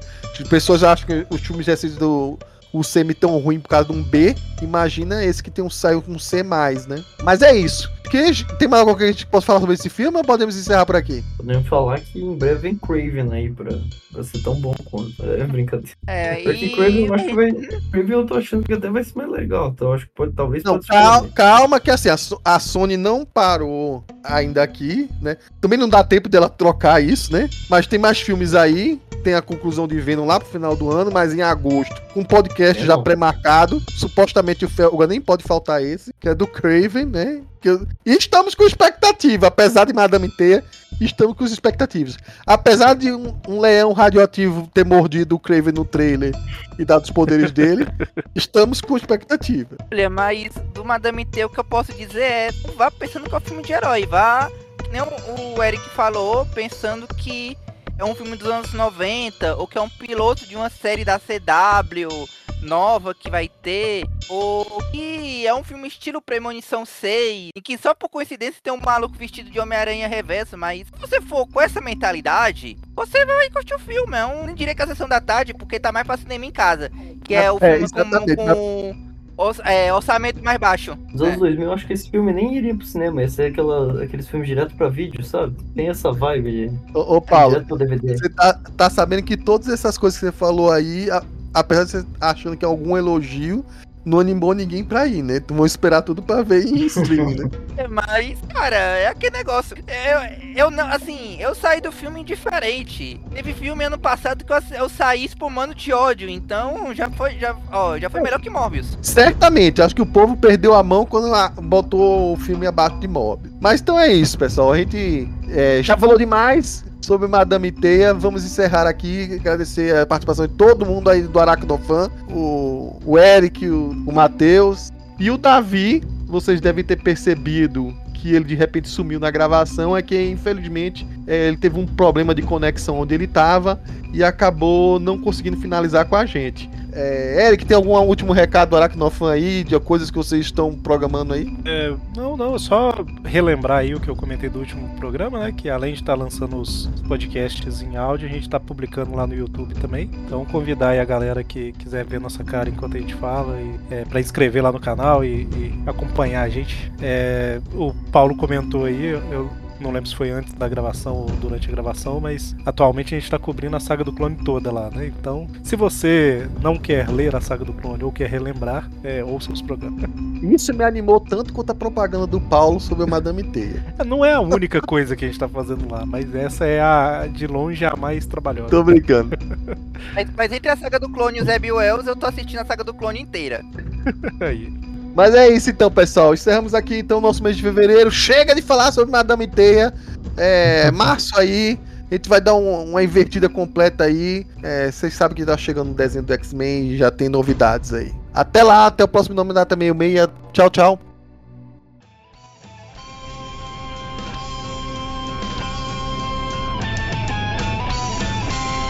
Este podcast é um oferecimento do site Universo Marvel 616. Acesse www.marvel616.com.